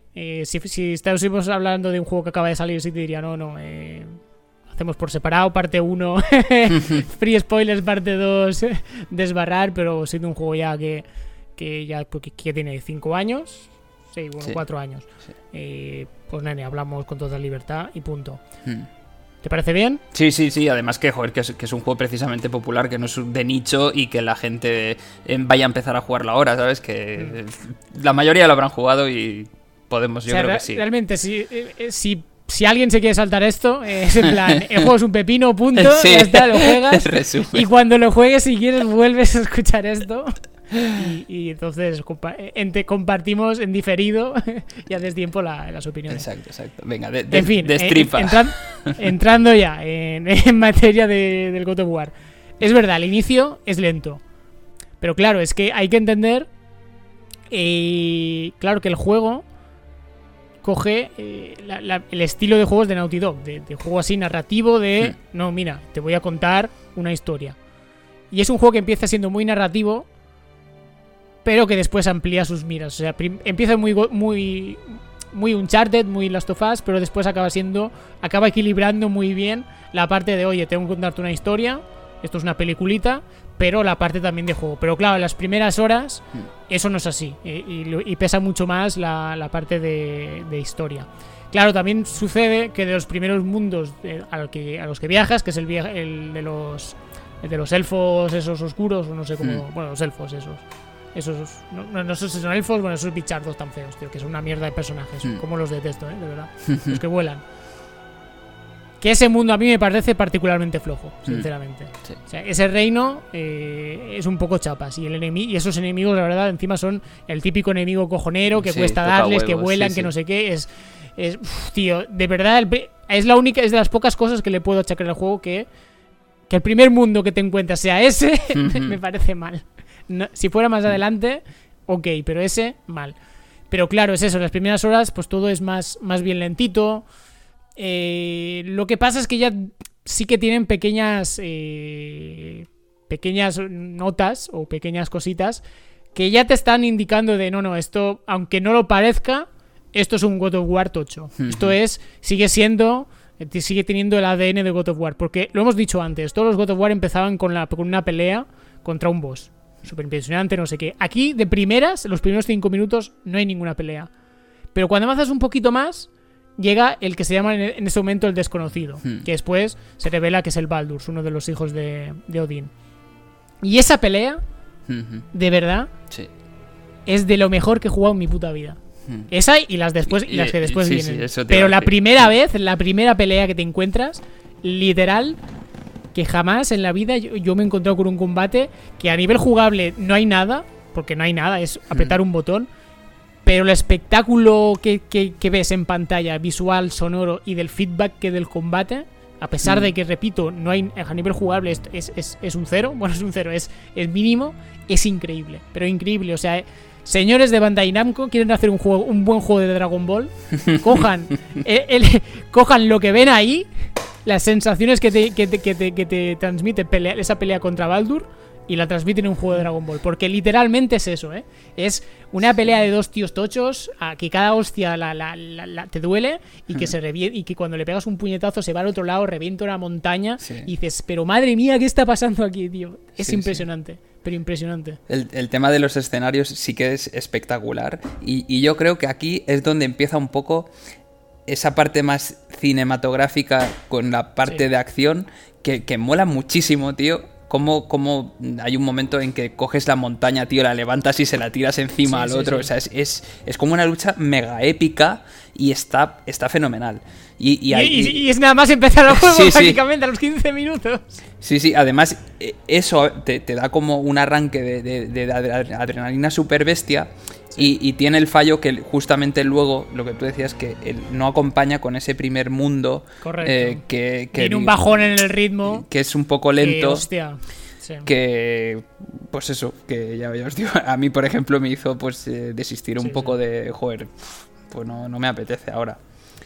Pero bueno, en sí yo, yo creo que el tema, digamos, de la parte más inicial sí que los dos coincidimos cuando lo hablamos de, de que en la primera parte no, pero que luego una vez te vas metiendo es un no parar, es un auténtico vicio, eh, vamos, es como una especie de rueda que no puedes parar y que, que cada vez va mejor el juego, o sea, cada vez va, va mejor a medida que vas pasando por, pues bueno, vas desbloqueando los diferentes mundos. Y sobre todo luego que, digamos, eh, tiene un componente de... Es difícil de explicar porque real, realmente desde el punto de vista desde fuera, no deja de ser lo mismo, mm, o, entre comillas, el, mismo estilo de juego que ya teníamos hasta ahora, pero saben darle ese toque de, de mundo abierto sin ser un mundo abierto al uso, porque no lo es, porque no es un no son mapas mega bestias en los que te pierdes y tal, sino que saben darle Es como el overworld del Zelda, de Ocarina of Time. Eso es. es una pradera grande, pero aquí es, un, largo, un lago grande. Exacto. O sea, es, es un mundo abierto bastante grande, pero limitado. Es decir, que no, no, es como a tus anchas, sino que tienes como tus cosillas de que vas a un sitio, vale, haces esta cosa, pero siempre hay algo que dices, bueno, pues esto sin estabilidad no puedo llegar aquí. Vale, pues me voy al otro lado. Y eh, tienes ese componente de exploración que está muy bien, pero lo, mejor de todo, tío, es sin perder esa esencia de, lo que es el God of War, que es, yo creo que es lo que todo el mundo le embola y lo que todo el mundo quiere. Y, y han sabido adaptarlo muy bien metiéndole, digamos, diferentes mecánicas y cosas ahí por encima que, que joder, el, este mix eh, es que le, queda al pelo al juego y es, impresionante, digo. Es impresionante. Es que esa es una de las, de las claves del juego. Al final no dejas un juego relativamente bastante lineal. Hmm. Que puedes, que pero. Y que tiene un escenario que parece grande pero, y que hay muchas cosas que hacer. En realidad no, no hay hmm. nada, no, hay, no es tanto pero esa es una de sus virtudes, ¿no? Que te lo falsea muy bien, que tienes esa sensación real de estar en universos, en, mundos, en reinos gigantescos, llenos de historias, llenos de detalles, llenos de, cosas, aventuras que te pueden esperar, pero que simple, pero que esas pasan en tu cabeza, simplemente por, por eh, eh, explorando lo poco que te dejan, ya te lo imaginas todo eso. Y esa sensación de épica que es lo que, a lo que yo hablo de, del God of War 2, hmm. que realmente era, era un viaje por un pasillo, un pasillo muy grande, muy bonito, pero era un pasillo, pero claro, te, transmitía esa sensación de aventura épica que tiene. Y con este God of War eh, Reboot es que es exactamente igual. O sea, hmm. mucho barco, mucho tal, pero realmente eh, todo es muy cartón piedra, pero es un cartón piedra de puta madre, ¿sabes? Y esa, y esa es realmente la, la, gracia del juego. No, no es necesario ser eh, un, Assassin's Creed de 300 horas y un mundo gigantesco, ¿no? Puede ser una cosa muchísimo más comedida, pero tan bien hilada y tan bien cerrada y con tanta sensación de, aventura y de epicidad que, suplanta, bueno, suplanta no, es increíblemente mejor que una, una sensación o una, un control realmente de libertad. O sea, es, que es increíble. Sí. Y, y luego yo creo que además el juego también lo hace muy bien porque realmente te vende realmente lo que, lo que importa. Pero cada uno es libre de hacer lo que le apetezca. Tienes misiones secundarias, tienes eh, encontrar las, eh, los ítems que te mejoran la vida, el, que te mejoran el, la ira del espartano, o creo que es ira espartana o como se llame. Tienes, sí, que, que, si te aburre la historia principal, tienes diferentes cosillas por hacer, ¿no? Que esto obviamente son cosas de, los juegos modernos, o sea, no es complicado, ¿no? Sacar un juego sin coleccionables, vamos a decirlo así. Pero que no, no es tan intrusivo como Exacto, hay, hay, otros juegos que, digamos que el, juego indirectamente te obliga a hacer cosas que, que para mí son, si, si no te gustan, y, y, vas a lo que vas, que es a pasarte la historia, te obligan a pasar por ahí. Aquí, en cambio, creo que el juego te da una libertad de en cualquier momento hacer lo que quieras digamos, sin que tampoco te suponga nada del otro mundo. Es decir, al que le gusta la exploración, explorar, al que le gusta ir a saco con la aventura, pues ir a saco. Yo qué sé, que te apetece hacer una historia secundaria y tal, pues porque has ido a explorar una zona y has encontrado ahí un NPC que te da la misión, tal, pues perfecto. Y, luego yo creo que, que, que el juego, el propio juego te ayuda a que, a que cada momento hagas lo que te apetezca, te dé esa libertad de, irte moviendo por el, por el escenario, que da la sensación de que tienes mucha cosa que hacer, pero realmente no es tan grande. Y hay realmente hay cuatro, cuatro o cinco cosas en las que, en las que realmente puedes ir y, puedes disfrutar, ¿no? Y eso, joder, es que está tan bien conseguido, tío, que yo sinceramente llevaba mucho tiempo que, que no veía un juego que en, la que las cosas estaban tan bien hechas y te las vendían de una manera tan bien y realmente mmm, joder quizá en los otros juegos pecan de hacer las cosas como super bestias super grandes mapas prácticamente sin contenido y este realmente sí. sí este realmente es como tú dices es como una especie de decorado entre comillas en las que lo detrás pues cartón piedra es una auténtica mierda pero realmente está tan bien vendido tío que te da esa sensación de, de pues, eh, estar explorando un mundo gigante y tal, pero sin serlo. Y a mí eso, digo, joder, es que es disfrutón, tío, es, es, divertido y está súper bien. Y, luego eh, el juego también tiene unos toques eh, de carácter, sobre todo a medida que va avanzando la historia, muy adulto, cómo va, digamos, cómo los personajes van, van creciendo a medida que va pasando la historia, que yo creo que a nivel a nivel de guion, es una auténtica locura, tío. Lo, comentamos una vez, recuerdo, en una de las misiones secundarias, cómo actúa el personaje, el eh, Atreus, tu hijo, en función de, de cuándo aceptas la misión y cuando vuelves a, digamos, a entregar esa misión, cómo se comporta el personaje, tío. E, e, ese... E, eh, ¿Cómo, ves que se va haciendo adulto y cómo le cambia la mentalidad y cómo el, el, padre le va enseñando al hijo, oye, no te fíes, que te pueden engañar y tal, y cómo ves cómo responde, por ejemplo, hay como una especie de no sé si llamarlo fantasmas o, lo que sea que te dan ciertas misiones secundarias que cuando, cuando vas a la siguiente misión ves como el tío ya reacciona y a mí a nivel guion, tío, a nivel historia me parece o sea, cómo está eh, la narrativa de ese personaje tan bien tratada, tío, que se me hace difícil de entender. Digo, han pensado en esto, las frases del diálogo que dicen, tío, es que está súper bien hecho, joder. Es que es, no sé, a mí me pareció una auténtica locura. Digo, joder, es que hasta el personaje vas viendo cómo va, va siendo más maduro, va creciendo a medida que vas, eh, vas avanzando la historia y, que también el hijo eh, va descubriendo poco a poco, digamos, lo, lo, que es, ¿no? O de dónde, digamos, sus orígenes, eh, bueno, la eh, realmente siempre está el, ese pensamiento suyo de que, de que su naturaleza, la, verdadera naturaleza de, Atreus. Exacto. Si, te parece, y para estructurarlos un poco, estábamos hablando de la historia. seguimos con la historia y comentamos esta parte. A nivel de argumento, ¿qué te parece el juego? Eh, ya, te he dicho, ¿no? Pero para comentar a nivel de tramas generales un poco el tratamiento sobre todo de yo creo que de los personajes que es la parte más que nos puede, podemos tener más debate eh, la, verdad a mí me, ha encantado muchísimo cómo el personaje eh, principal Kratos intenta que su hijo no caiga en el digamos en, en, la, en el error que cometió él en digamos en la primera trilogía no en, esa parte de, de pura venganza y tal de digamos que lo intenta educar para que vaya hacia el camino bueno, ¿no? Y, esa parte, tío, a mí me fascina cómo, cómo le va ocultando información al crío, a su hijo, a medida que va avanzando la historia, pero por contra se va encontrando personajes eh, secundarios que se van metiendo en la historia en las que cada vez hace que el hijo vaya eh, sabiendo más cosas, ¿no? O sea, vaya, digamos, descubriendo eh, lo que realmente es su padre y lo que realmente es él. Y eso me hace... Eh, a, mí, me, no sé, a nivel argumental me, explotó la cabeza, tío, de, decir, joder, es que está todo súper bien hilado, atado. a mí me pareció perfecto, ¿eh? Sinceramente, me pareció chapó. Y además es muy interesante, o sea, puedes jugar a God of War Reboot sin haber jugado la trilogía original no creo que haya ningún, muchos problemas.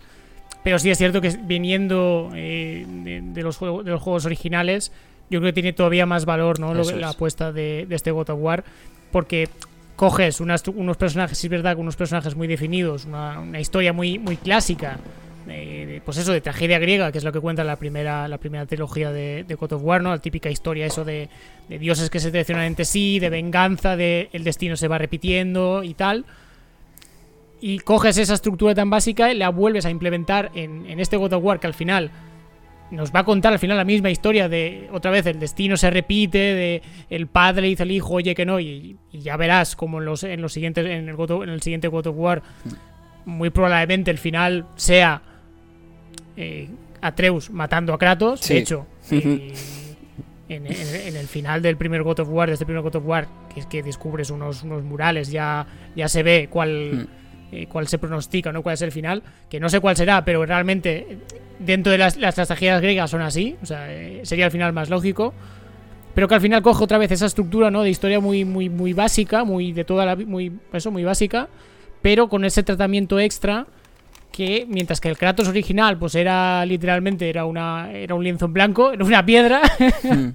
Ahora en este God of War no, no, el tío tiene una personalidad tiene un carácter y que se va definiendo eh, y va evolucionando a lo largo del juego a la par que su hijo también va, va, aprendiendo y eso es lo más, lo más interesante, ¿no? Y eso es lo que decías tú, ¿no? Esa historia del padre intentando educar al hijo y que no repita sus errores pese a que ya por definición, por historia, los acabará cometiendo. De hecho, ya, ya más o menos lo, se va evolucionando en el juego. Que hay momentos en que Atreus, cuando conoce que es un que es el hijo de un dios, eh, pues saca su lado su lado más violento. ¿Por qué? Porque es lo que ve que hace su padre, es lo que ve que funciona, es, es lo que ve que hacen el resto de dioses que se van encontrando a lo largo de a lo largo de la historia.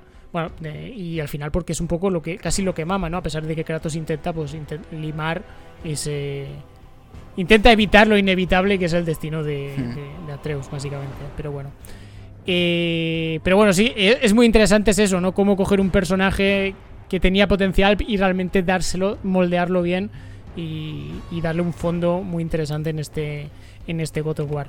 Eh, otra cosa que comentabas, ¿no? El tema de los diálogos eh, internos que tiene que tiene durante que tienes en el juego durante la aventura, herencia también de los de los juegos de, de Naughty Dog pero que aquí yo creo que le dan un pasito más, ¿no? Porque cuando vas con el, barco, con el barco, con el... Ah, no me acuerdo el nombre del personaje que, le, el que decapitas. No me acuerdo, en fin. Mm. El decapitado, vamos a llamarlo el decapitado. Sí. Eh, claro que tienes una serie de conversas todo el rato. Eh, ¿qué te ¿Cómo ves tú eso, Mayo?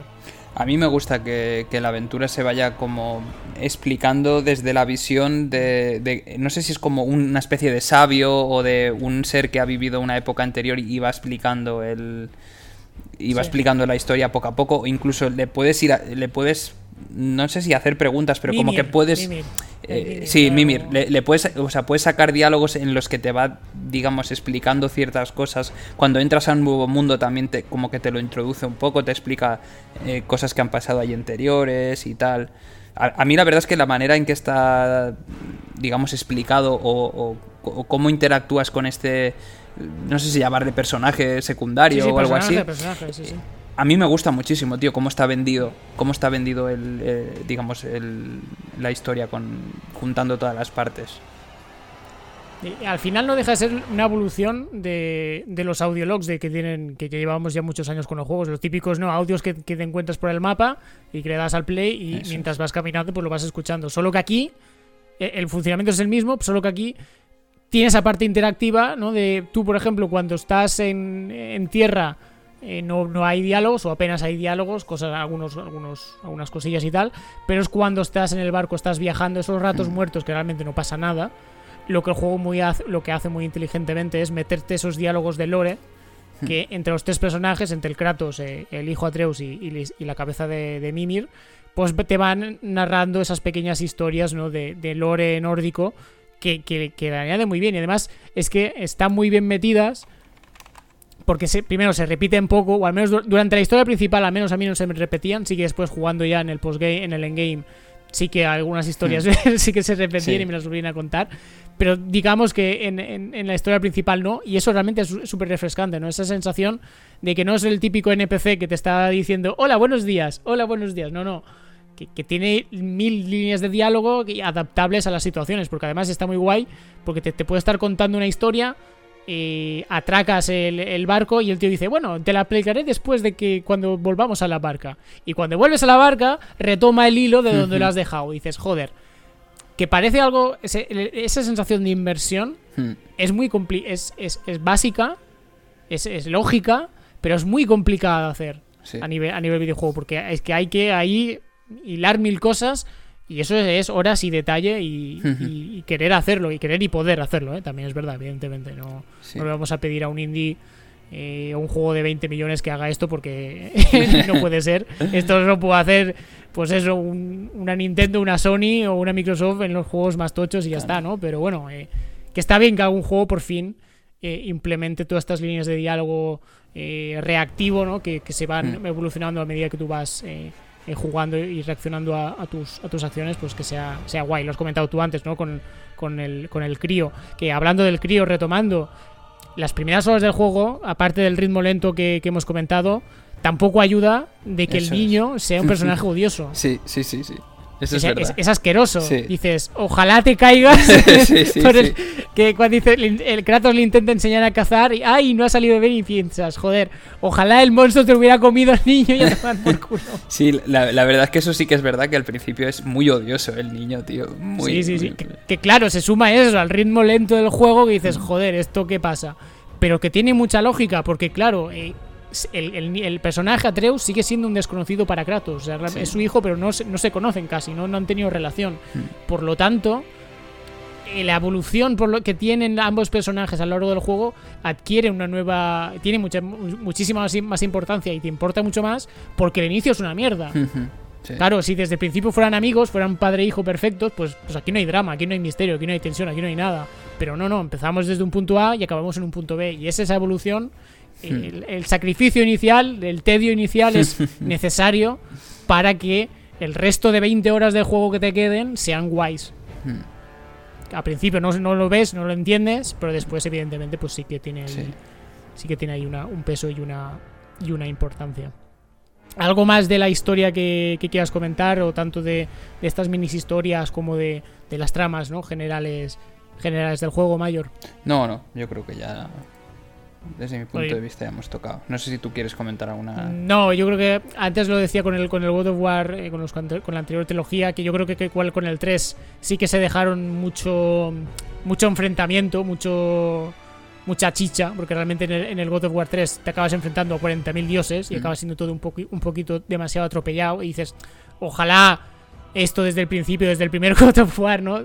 Cinco años después se hubiera planificado, ¿no? Un poco y hubiera todo el tema de los dioses y el peso de la historia se hubiera un poco repartido un poquito un poquito más, pero bueno, evidentemente otros tiempos, otro desarrollo, pero yo creo que sí con este God of War 1 eh, y con la secuela que, va a venir, sí que tengo la sensación de que este 1 te cuenta una parte de la historia eh, importante hmm. y, densa y en plan, no, tengo la sensación de que realmente como unidad única, vamos a decirlo así, funciona bien y que no, siento que, que necesitará mucho más, ¿no? O sea... Hmm no, no se nota más o menos que está más o menos planificado, que te deja con las suficientes ganas de más.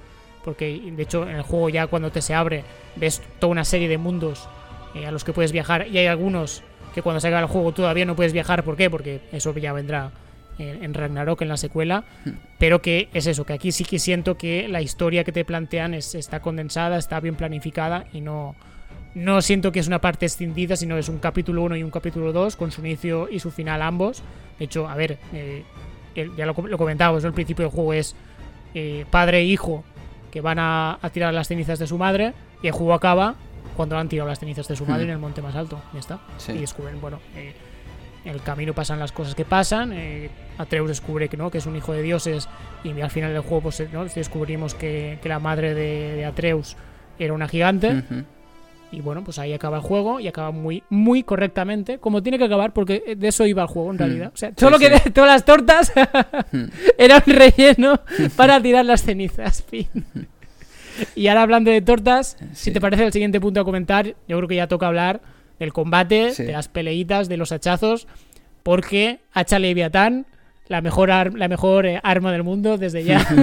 sí, sí, la verdad es que, tío, es súper dinámica. A mí me ha encantado muchísimo eh, el tema de congelar, cómo, cómo, las, o sea, cómo había que usarla con las diferentes técnicas que había. Vamos, a mí me ha gustado muchísimo, tío.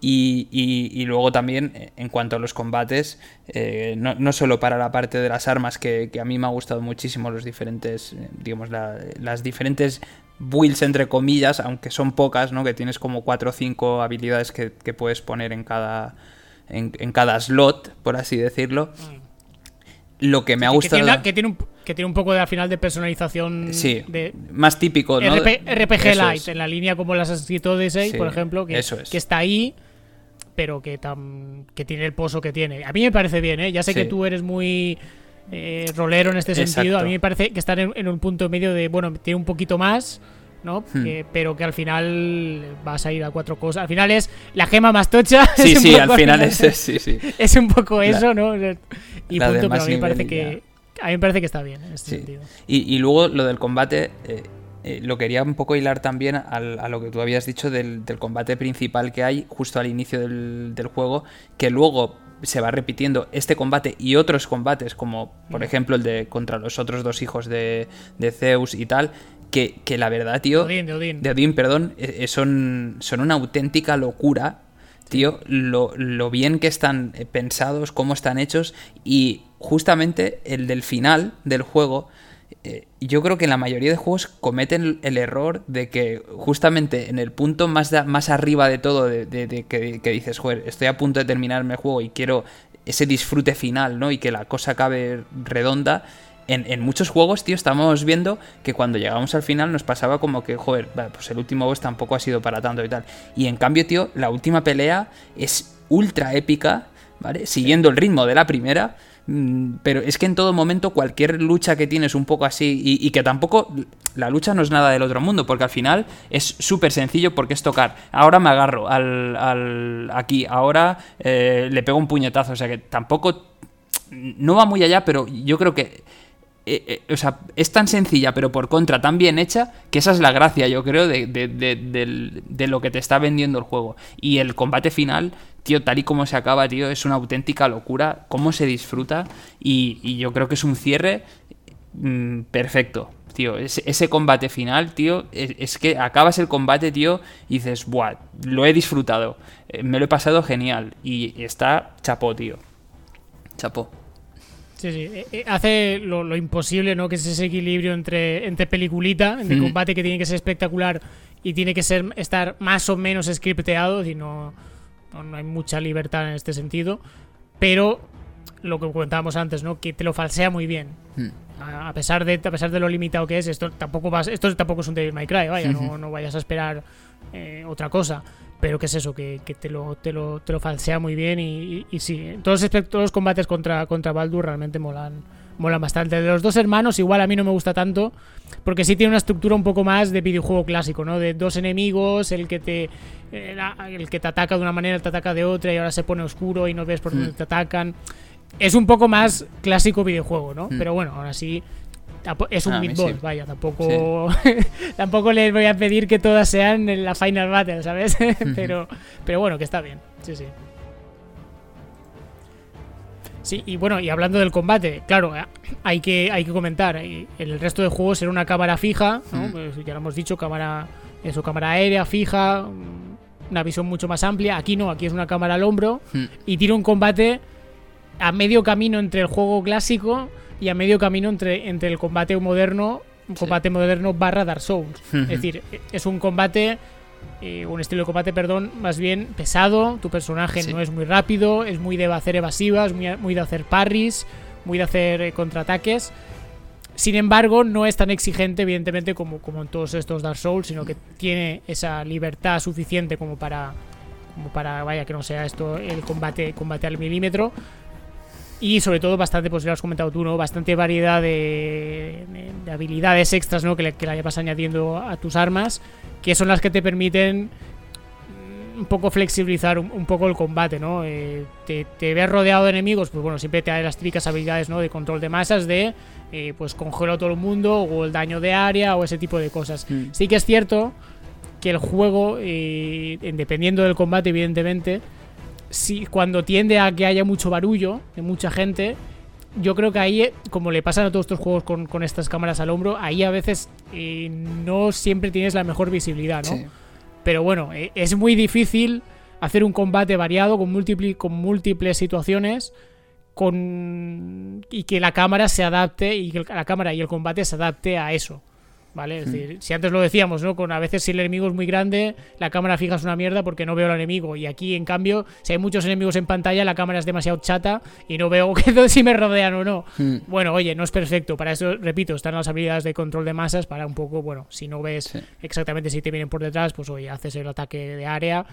Y, a tomar por culo. Bueno, no es perfecto porque yo diría que es que es, que es imposible satisfacer satisfacerlos a todos. Pero bueno, yo creo que es eso, que este juego sí que equilibra bastante el combate. Es eso, una, buena actualización de, del combate a lo que tiene que ser un, juego de, acción a día de hoy, pero más flexible, por lo tanto rememorando un poquito ¿no? el, el, el, estilo de los God of War clásicos, porque al final hacer los combos...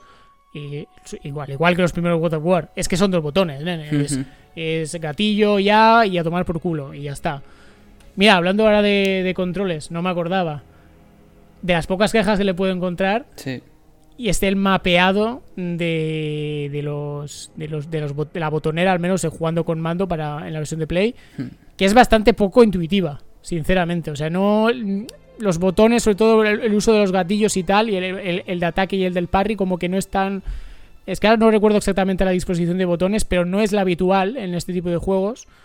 Y a mí sí que me costó un poco adaptarme. ¿eh? Yo creo que en este sentido, siendo al final un juego que a nivel de, combate tampoco es que plantee nada nuevo y por lo tanto tenga que tener un, esquema de control muy, muy concreto porque si no no funciona. No entiendo muy bien por qué es eso, porque hay unos botones que son diferentes al estándar un poco del, hmm. de, lo que, de lo que suelen ser estos juegos en, jugados con mando, vaya. Sí, bueno, yo como lo jugué por PC, pues no. Pero había leído eso eh, también, de, más gente que decía lo de los controles. Y al final em, empecé con el ratón, al final, pues mm. eh, bastante bien y con las 4 o 5 teclas habituales de, movimiento en cualquier juego de, PC que se juegue con teclado, pues, pues bien, la verdad. Una cosa última con el combate, que a mí me pasó, que, más o menos, no recuerdo exactamente, diría que es, si no es por la mitad del juego, igual es un 60% o así. Que llega un momento, ¿no? Que ya estaba tocho con las habilidades hmm. de, la, de la ¿no? Y yo decía, joder, mola, porque el hacha, el hacha es la polla. Eh, es que hacha y escudo hmm. no, no falla, ¿no? Y, yo decía, joder, eh, está guay, pero eh, ojalá tener otra arma. Sí. ¿Qué pasa? Que llega un momento de la historia en el que a Kratos se, le derrumba al mundo, ¿no? Le secuestran al hijo, y está pues, apesadumbrado, y está, está rayado, bueno, está mal. Kratos mal, tiene un mal día. ¿Qué hace? Vuelve a su casa, vuelve a los orígenes. abre, quita la cama, abre la trampilla y con todo el dolor en la cara se vuelve, se, se quita las vendas y se pone las espadas del caos. Otra vez. Joder. Hmm. Qué momentazo, macho. Qué momentazo. Yo creo que este momento de, de, Back to the Basics, ¿no? De tengo que volver a ser lo que dejé atrás y lo que no quería recuperar. No sé si se vive de la misma manera intensa si no has jugado los anteriores God of War. Hmm. Que evidentemente no, tampoco es tan importante, pero con ese pozo emocional, este momento de desbloquear esta nueva arma, que además, en mi caso, ya digo, tocó en el momento justo de digo, joder, estoy ya un poco hasta la polla del hacha, y pam, te meten las, las espadas del caos. Que es la segunda y única, eh, bueno, solo hay dos armas ¿no? en todo el juego, pero que tienen un juego, o sea, tienen una variedad, una flexibilidad de combate que, es increíble. Y me pareció cojonuda la presentación a, todos los aspectos, a mm. nivel de timing, en plan, es ahora cuando te las tienen que poner, a nivel de también del impacto, ¿no? De, en un momento muy trágico a nivel argumental del juego, ¿no? Ahora las tienes que ir a volver a buscar y, vamos, y ahí se hable un nuevo mundo de, oportunidades, más con veras si cabe. que además hay, hay, algunos, algunos movimientos son bastante reminiscencia ¿no? de los de los God of War, clásicos que son joder le, suba, le sube 15 puntos tú sí aún así mm, compartiendo todo lo que dices de momento digamos épico mm, juega con la nostalgia 100% de los que ya han jugado en el otro juego mm. llegan en el momento justo te digo desde mi punto de vista no me han acabado de gustar las espadas del caos en este juego y, prefiero la, eh, el hacha. No sé si a ti te pasó lo mismo o no. A mí me ha gustado más el, cómo se comportaba el hacha, el combate con la hacha y todo esto. Es que depende del personaje y pues iba un poco, un poco alterando. Sí que es verdad que el hacha tiene una cosa muy guay. Y es que te vuelve, tío. Es como el martillo de Thor. Y esa parte. eso mola un puñado, tío. No, no, no, lo, vamos, no lo vamos a mentir. La verdad. Hmm. Pero bueno, no sé si hay algo más del combate que, quieras comentar. No, no, ya. Pues si te parece el último punto que podemos hablar, ¿no? Del juego hemos hablado de la historia, hemos repasado el combate. Y lo último que nos queda es cuando te pasas el juego, ¿qué queda? Pues queda el endgame. Hmm. ¿Qué, hay aquí, Mayor? ¿Qué hay cositas? yo, yo, creo que esta parte, digamos que es lo que todo el mundo espera de un juego a día de hoy. Ese el contenido, ese extra que hay en la mayoría de juegos. sí, exacto.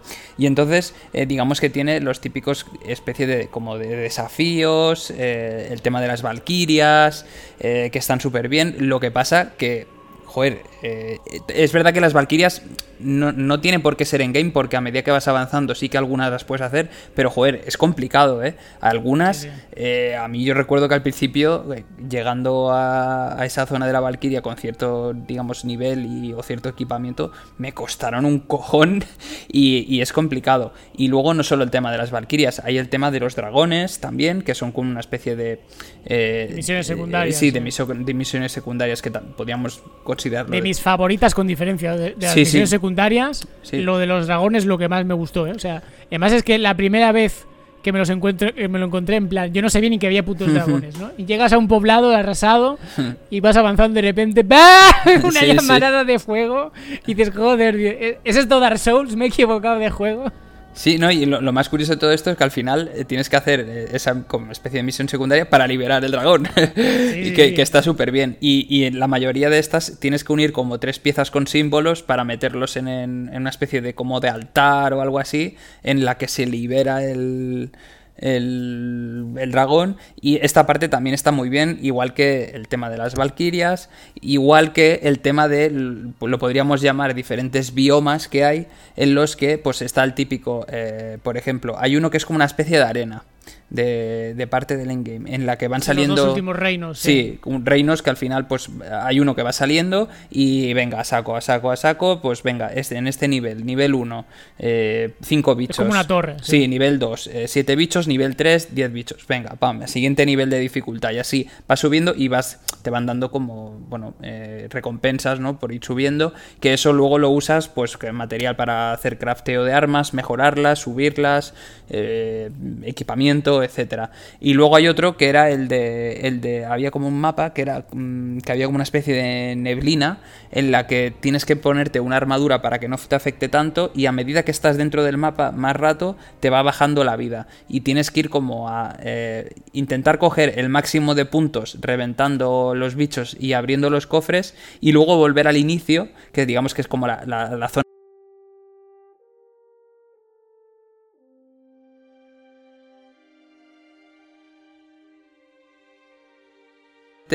ahí hay justamente una de las Valquirias que, joder, manda cojones lo difícil que es, porque ya de por sí te baja la vida sola de, es una zona chunga, de, la zona, ¿no? De la neblina esta que, te afecta, y luego que la Valquiria, joder, cada golpe que te da... Eh, o sea, a mí, a mí el tema de los combates con la Valkyria me gustó bastante porque cada una tiene como un, un pool de habilidades y tienes que como memorizar en qué momento esquivar, eh, cuando repite el ataque dos veces y protegiéndote ya, ya vale. O por ejemplo, yo que sé, hay ciertos ataques que son de estos de que te quitan el que te quitan el parring, ¿no? Que no se pueden bloquear y entonces mm. tienes que esquivar y luego eh, golpear y tal. Y, está muy bien, la verdad. Y luego en Endgame no sé si hay alguna cosa más. Básicamente es esto, es eh, las Valkyrias, hmm. completar el reto de las Valkyrias. Los dos niveles estos que has comentado, nuestros dos reinos extras, el de, la torre de, enemigos y el y este de la, de la neblina, que es casi como un roguelike, en plan entras, se crea una mazmorra de cero, Eso es. y aguantas, y cuanto más aguantas, pues más recompensa, más recompensa te llevas. Hmm. Y evidentemente después, bueno, completar las secundarias que hay, que también las puedes hacer en en partida, o sea, hmm. no, no, no hay 200.000 secundarias, no, no es ni, ni, ni, mucho menos inabarcable, es más o menos asumible. Y, y asumo los coleccionables, pero bueno, coleccionables, pero bueno, pues pasando un poco. Pero básicamente el endgame es eso, es yo creo que el desafío de las Valkyrias y esas dos... y, esos dos reinos y completar alguna cosilla hmm. que, te, que te pueda quedar. O sea, te da más, te da, bueno, para unas cuantas, unas cuantas orillas más, no, no es infinito, si quieres más, pues yo creo que lo suyo, evidentemente, sí que es el, New Game Plus que tú sí que sí que lo probaste. Sí, sí, sí, justamente, bueno, eh, lo, probé porque el juego me lo había pasado, digamos, antes de tener la, la, gráfica nueva. Y obviamente, tío, que estaba terminando el juego y dije, joder, ahora tengo que aprovechar a ver de cómo se ve, porque yo creo que es algo que no hemos comentado, pero a nivel visual ah, es, es, espectacular. O sea, la mejora, tío, el nivel de definición de los personajes, los escenarios y tal, a, mí me parece una auténtica locura, tío. Vamos, yo lo veía bien con la gráfica eh, antigua y ahora eh, con la nueva lo veo vamos, asombrosamente bien y me ha gustado muchísimo. Y debido a eso, eh, digamos que como se quería seguir jugando y disfrutando un poco más del juego, decidí probar la partida. Eh, sí que es verdad que la, dificultad aumenta muchísimo y se me hizo bastante difícil al principio, ¿eh? Hasta que no, digamos, ya tienes un poco más de avance del juego, recuerdo que al principio sí que era digamos que se notaba ese, ese cambio, ¿no? De, de sí, mantengo el mismo equipo, pero los bichos son dos veces, tres más, bueno, el porcentaje que le apliquen de dificultad más al juego. Sí, más y, y, sí me costó al principio un pelín. Estaba muy bien, la verdad. No me, no me lo llega a pasar todo otra vez, evidentemente, pero, pero sí lo llegué a probar. Mm. No me acordaba y, está guay que, la haya, que hayas comentado esto, porque tú lo, lo, tú lo has jugado en PC hmm. y yo lo he jugado en, en, PlayStation 4 y, yo creo que es, es, curioso, que además esto lo comentamos cuando estábamos jugando, que yo jugando, jugando en PlayStation 4, eh, que es el sistema original, sí que siento, eh, eh, se ve muy bien, funciona a nivel de rendimiento bastante bien, con algunos, no, no va a 60 frames o cosas ni, ni de coña, pero no suelen haber, no hay pocas situaciones donde donde, donde, donde dé tirones. Lo único que es la pega, yo creo que sí, que sí, los tiempos de carga entre cuando estás viajando entre reinos, hmm. que, que, estás dando vueltas, bueno, eh, corriendo en esa especie de, limbo. esa especie de reino limbo. Ah, yo creo, supongo que empecé y en PlayStation 5 debe, debe hacerse más corto, pero en hmm. PlayStation 4 sí que es un poco, un poco corta rollos, la verdad. Pero sí es cierto que tengo la sensación que el juego es más grande de lo que puede abarcar la consola, ¿no? Que esto igual tú que también vienes con Switch, a veces sí que sientes y en plan, joder, ojalá esto eh, funcionara a 1080 o funcionara a, mejor, o sea, fuera un poquito más, ¿no?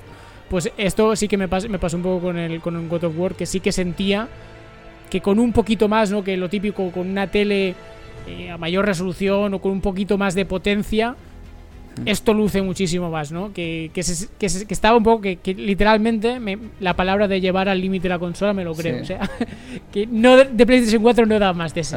igual igual con la Pro. El tope es este. Igual con la Pro, es verdad, porque en, mi caso es eso, la, era mm. la, la, base, vaya, la original, ¿no? Sí.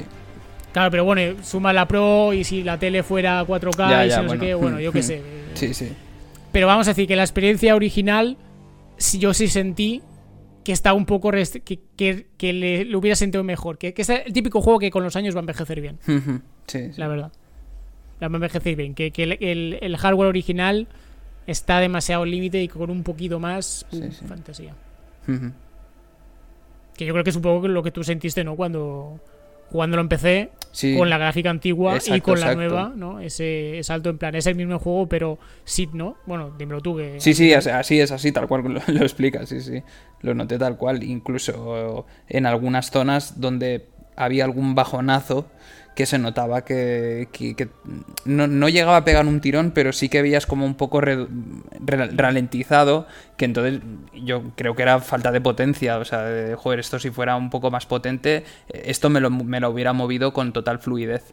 Y con la, con la gráfica nueva se nota muchísimo, o sea, ya dejando de lado el, eh, yo que sé, que puedas jugar a más resolución, que como tú decías al final, pues si tienes una pantalla más buena, evidentemente se va a ver mejor, si tienes una PlayStation con más potencia o lo tienes la Pro, pues seguramente también, el juego hubiese estado mejor, pero sí, sí que él noté esa diferencia y, bueno, al final el juego no deja de ser un por de la, de la versión de, de PS4, o sea...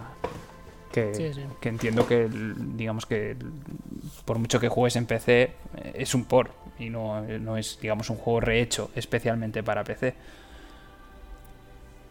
pues con esto yo creo que más o menos no sé si hay algo más que quieras comentar de, de God of 2018 yo creo que ya queda bastante claro nuestra devoción, nuestra devoción devoción por él si te parece, cerramos con dos cositas muy breves. Muy breves. La primera, eh, si tuvieras que rankear, hacer un top 3 de, de God of War, ¿cuál, ¿cuál sería? Vale.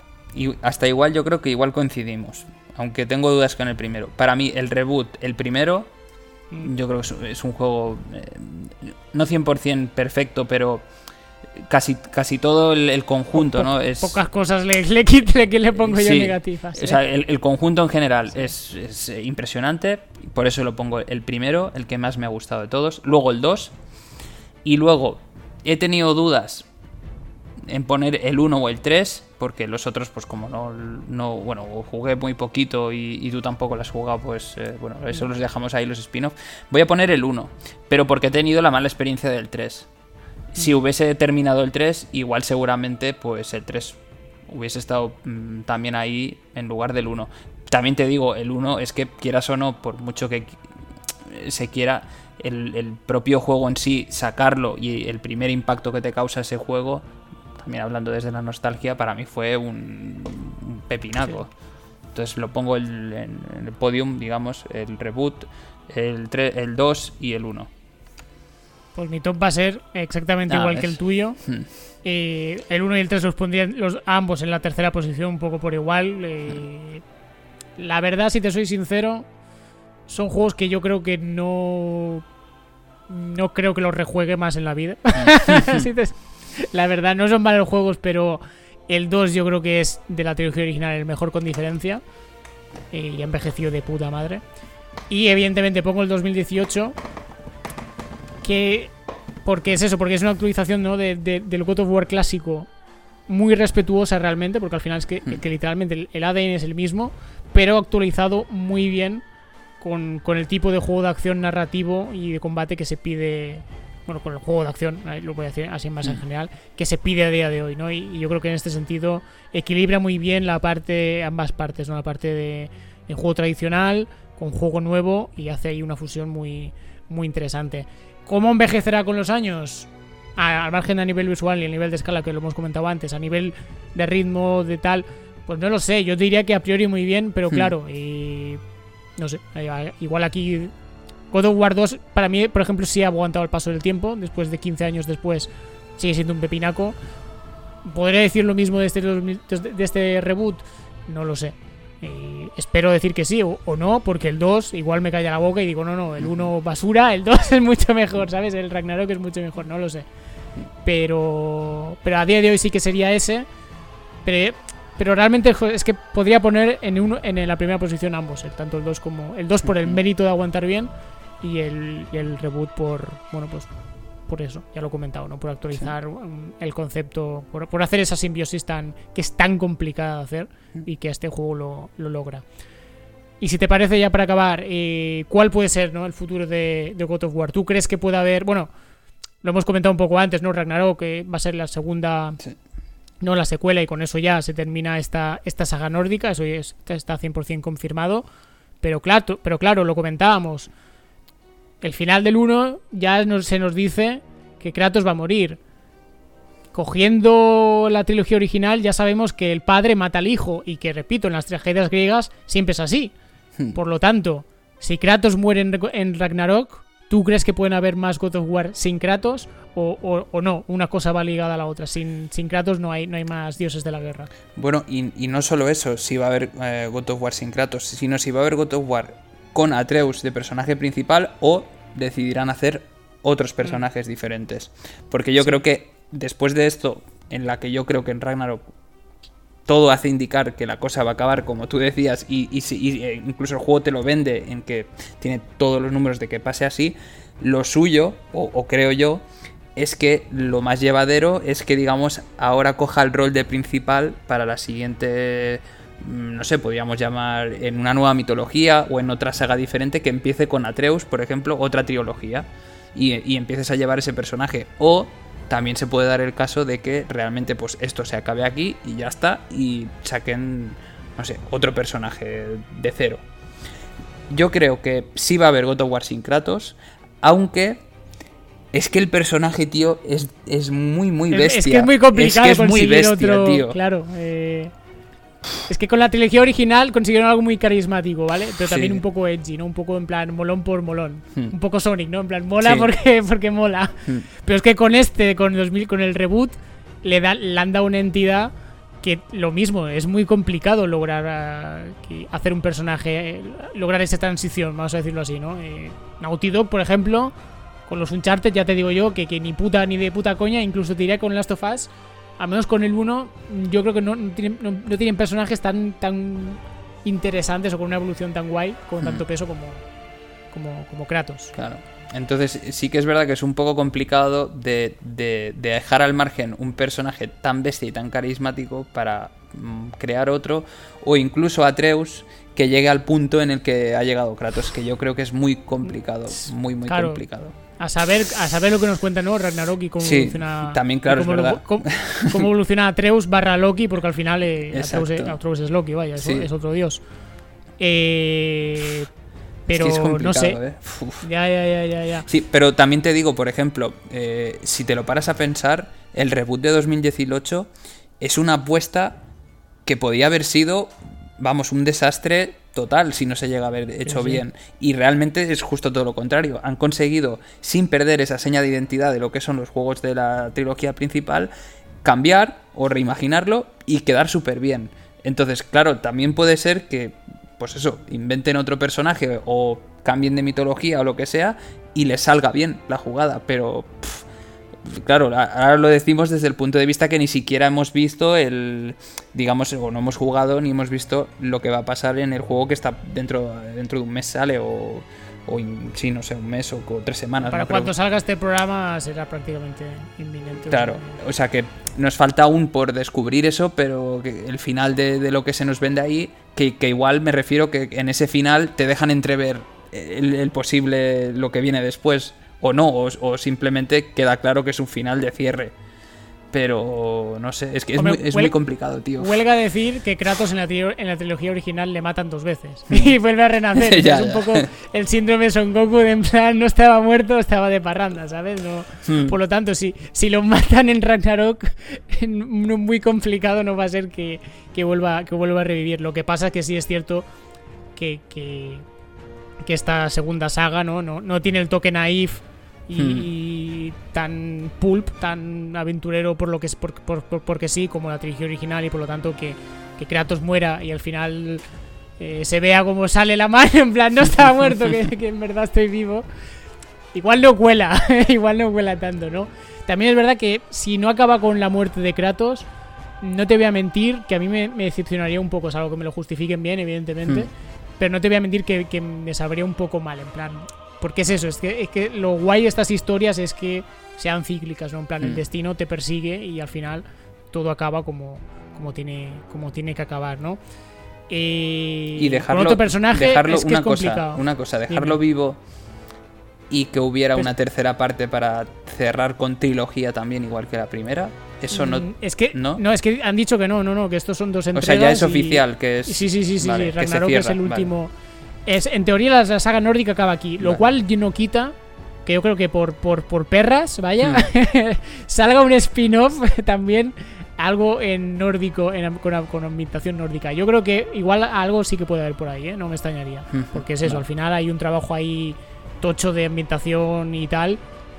Que, bueno, ya lo hemos visto ¿no? con, el God of War que lo, lo reaprovecharon es verdad que fue otra época, pero con Uncharted, por ejemplo, también sacaron el, legado perdido, que es un refritate de, de, Uncharted 4 y no pasa nada, ¿sabes? Mm. A mí no me extrañaría que sí que saliera algún spin-off de en plan pequeñito, en plan, yo qué sé, las locas aventuras de Atreus. Pues porque.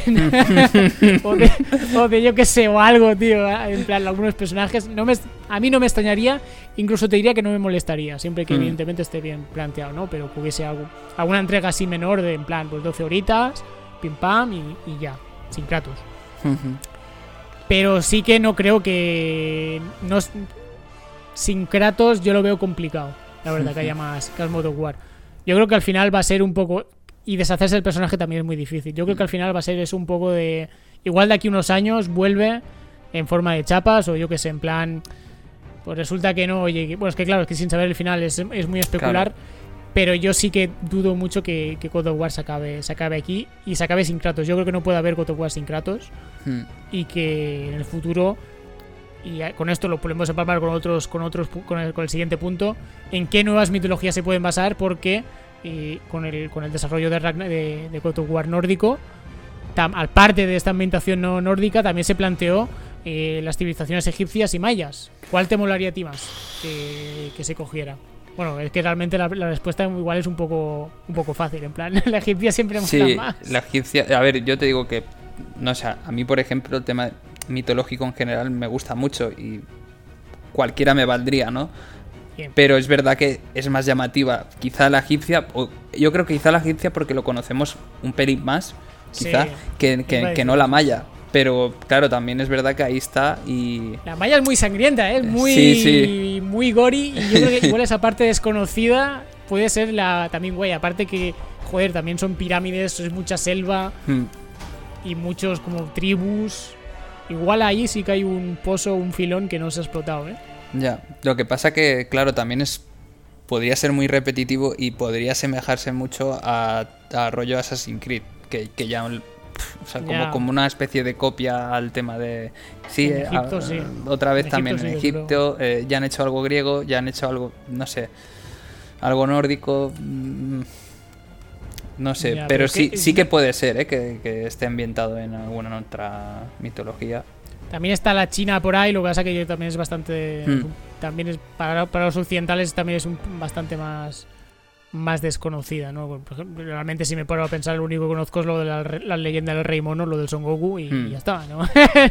A menos el resto de cosas que, conozco son en plan las guerras esas que de los nueve reinos o doce reinos y ya está. Pero, pero un Kratos... Eso, no, eso, sí, eso no, no es... Un Kratos samurai, tío... No es gotofuariano.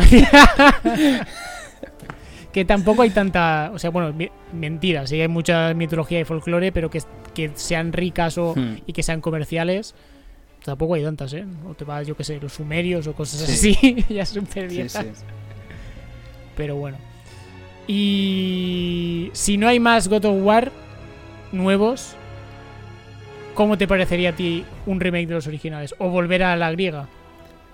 Mm, no, a mí no me gustaría. Bueno, por lo menos yo no los, no los jugaría si fueran si hubiera remakes de los originales.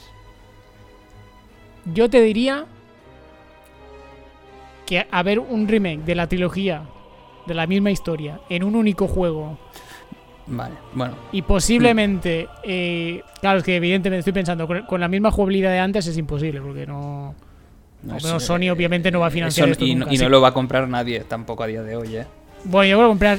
Bueno, sí, es verdad, no lo compraría tanta gente. ¿no? O sea, lo que vende. Pues, Devil May Cry 6, por ejemplo, ¿cuánto decían que habían vendido? 5, 6 millones. Mm. Buenos números para el tipo de juego que es. Pero es que, claro, es que God of War igual te vende 20. Evidentemente, ¿no? Pero coger la trilogía original, quitar la paja. En plan, mm. pues, quitar la paja.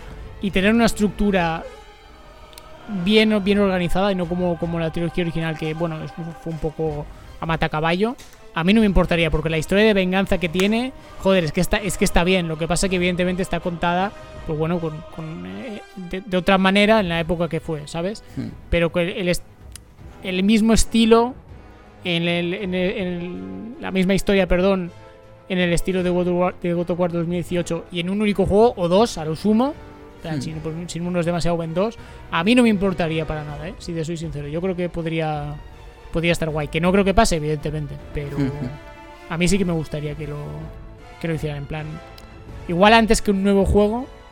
Porque entramos otra vez en el círculo que, hemos, que, entramos antes de en plan Kratos sin Kratos. Y si es con Kratos, ¿cómo lo justificamos? Eh, pues ¿Con las bolas de dragón? No.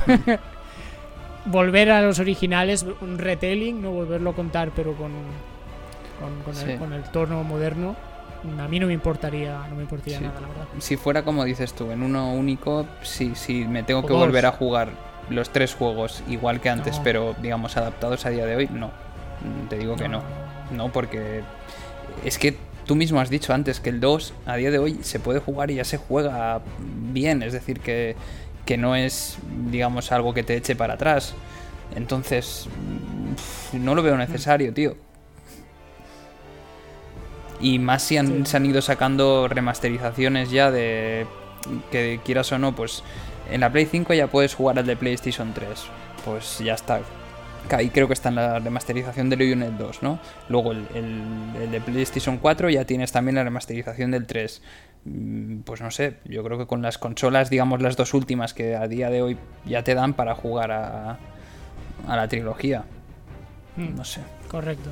Quizá, claro, dentro de cinco años, cuando ya haya pasado el periodo del God of War Ragnarok, mm, como, como siguiente juego, pues bueno, quizás sí, y haya pasado ya, yo que sé, 20 o 25 años desde el primero. evidentemente, esto no, no si no claro. ya,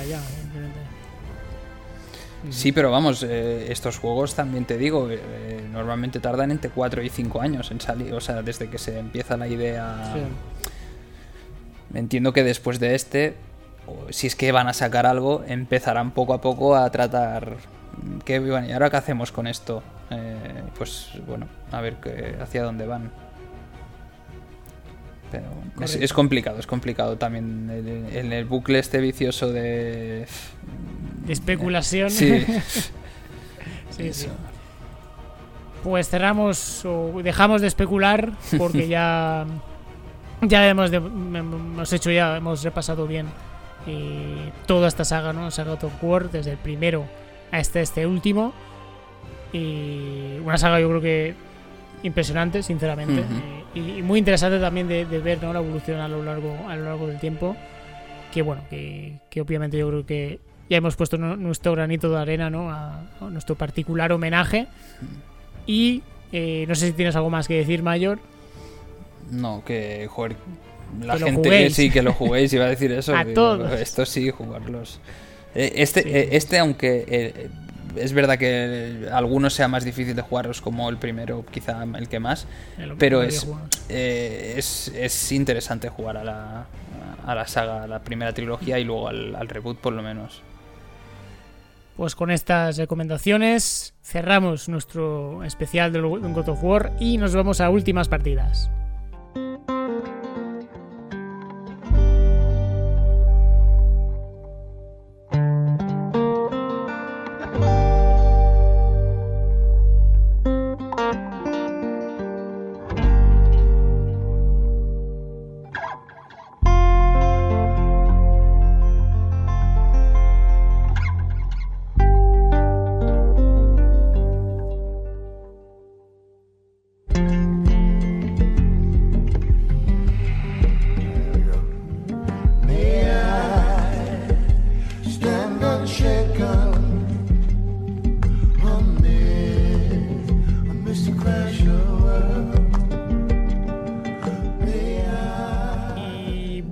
Primer juego de las últimas partidas de que voy a comentar, si te parece. Voy a comentarlo muy rápido y ya te doy paso a ti. Una de las betas que, que han habido estos últimas, estas últimas semanas ha sido del juego Project U, juego que todavía no tiene título, pero ahí este nombre provisional, juego de Ubisoft, del cual eh, es que, claro, complicado hablar, porque, bueno, técnicamente el juego no se puede decir nada, bla, bla, bla, las típicas mierdas, ¿no? Que, en estas betas súper cerradas, pero bueno, eh, al final era una beta, o sea, era una beta cerrada y tal, pero bueno, que le daban claves a todo el mundo, mm. ¿sabes? Vas a comprar la barra de pan y te señor, ¿quieres jugar al Project Cube? Sí. ¿Qué es Project U? Eh, es una mezcla entre hero y shooter, muy, muy en la línea de Overwatch, de súper sencillo, incluso hay cosas de, interfaz que son exactamente iguales, pero exactamente iguales, dentro de un juego cooperativo, muy looter shooter, en un mapa rollo Battle Royale. Tu equipo de, si no me equivoco, son cinco, cada uno pues un héroe con, sus diferentes habilidades, con una pasiva y una activa y ya está. Te, salta, te sueltan en un mapa con muchísima peña y ahí simplemente es completar los objetivos que en la beta eran eh, claves, matar a, matar a los bichos, que eran una especie de aliens con, un diseño, la verdad, muy básico. Espero que en el juego final no sea así. Y ya está, y conseguías puntos y, loot y tal. Y cada X, y pasado X tiempo, eh, el, mapa se cerraba como un Battle Royale, ¿no? Y entonces, pues evidentemente tenías que ir a la siguiente zona y cada vez eh, pues iba haciendo más pequeña y en cada, en cada cierre, vamos a decirlo así, los enemigos son más tochos. Claro, he dicho que hay muchos jugadores, pero esto es 100% cooperativo. ¿Cuál es la gracia? No? Que al principio del juego, pues puedes ir con tu squad y cada, cada squad, pues eso, cada, equipo yendo a, a hacer sus propios objetivos, pero a medida que se va cerrando los enemigos son muy tochos y digamos entre todos los jugadores que estáis en, la, misión pues tenéis que colaborar. Es como una especie como de mega raid. ¿no? Que empieza cada uno a su bola, pero a medida que se va haciendo el mapa, el mapa pequeño pues todos tenéis que colaborar porque, porque el desafío es muy chungo. Eh, el concepto está bien, pero ¿tiene algo especial? No. Ya está. Ese es el resumen. aparte que era una beta muy... bueno, que le faltaba mucho trabajo, ¿no? Todavía detrás a ver, que el juego todavía, todavía no tiene ni siquiera título, o sea que obviamente esto está muy, muy en pañales. Al final es una mezcla de muchos elementos conocidos.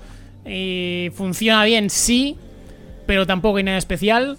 Y yo el problema que le veo que le pasa a muchos juegos de Ubisoft es que el diseño artístico, no la parte visual, sino el diseño artístico, es muy poco, es, es, olvidable. O sea, son, son personajes eh, que, que, no tienen ningún carisma. Son como si el típico, típico diseño de personajes que ves en un, en un juego free to play.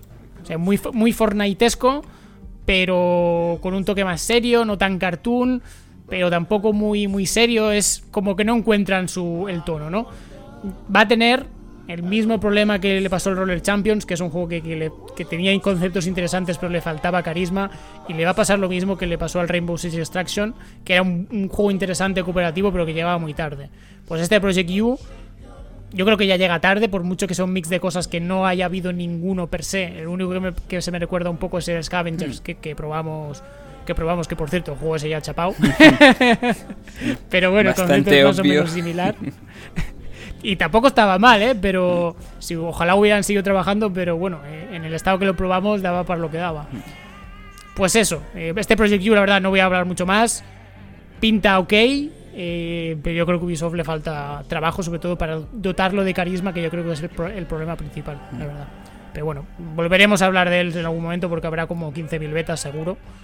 Y yo espero que no tarden mucho en sacarlo porque yo creo que el juego ya está un poco en la, en la línea de estar un poco caduquillo ya. O sea que como se lo piensen mucho, igual cuando sale ya, ya está ya está putrefacto. Pero bueno, no, no hay mucho más que hablar de, de este proyecto. A mí, yo, sí me interesa. te, quería comentar la parte de, de, las betas, que justamente eh, voy a hilarlo. Lo que a mí me parece fatal, tío, es que en este caso hubiera como rango de horario para jugar, tío. Que no, que ah, no fuera. Eh, porque yo, de hecho, eh, me enviaste tú la invitación, la acepté, me lo descargué, lo, tenía todo preparado para tal día que empezaba, que no sé si era un viernes y un sábado, creo que ahora había dos, dos días. Y yo intentando jugar, tío y no había manera, siempre me decía que no estaba disponible. Y yo digo, bueno, ¿y cuándo va a estar disponible? Si te dicen que la beta es viernes y sábado, digo, ¿pero cuándo? Y resulta que simplemente era pues de 6 a 10 de la tarde, por ejemplo. Entonces, joder, tío, a mí me parece fatal que pongan una beta que precisamente es para probar y jugar eh, y, intentar, supongo que esto, habrá mucha gente que comentará luego en foros, eh, tema de bugs o qué le pareció el juego, tal, que, que lo van a utilizar los propios desarrolladores para ir mejorando el juego y ir puliéndolo. Joder, que, que, te limiten tanto el, el tiempo de juego me parece una tontería, tío, y me parece fatal sinceramente. Eh, al final, por ejemplo, yo me quedé sin jugar, porque de hecho cuando te lo dije ya había pasado el, ese viernes y sábado y no había podido jugar, joder. Y me, dije, joder, qué tontería es esta. Sí, sí, la verdad es que sí, es una beta bastante, bastante restrictiva en este sentido, pero bueno, eh, te pasa esto, la verdad. O sea, no era, como no era una, en las betas abiertas acostumbran a ser sí que más, más laxos y más flexibles con los horarios, pero es cierto que cuanto más cerrada en tal, más, pues más, restrictiva es. Eh, hmm. Pero bueno, ¿qué le vamos a hacer? Eh, cositas, ¿a qué has estado jugando, Mayo? Cuéntame. A ver, la verdad es que va a ser muy difícil eh, cómo estructurar el, digamos, lo, cómo explicar lo que he sentido con este videojuego. Porque eh.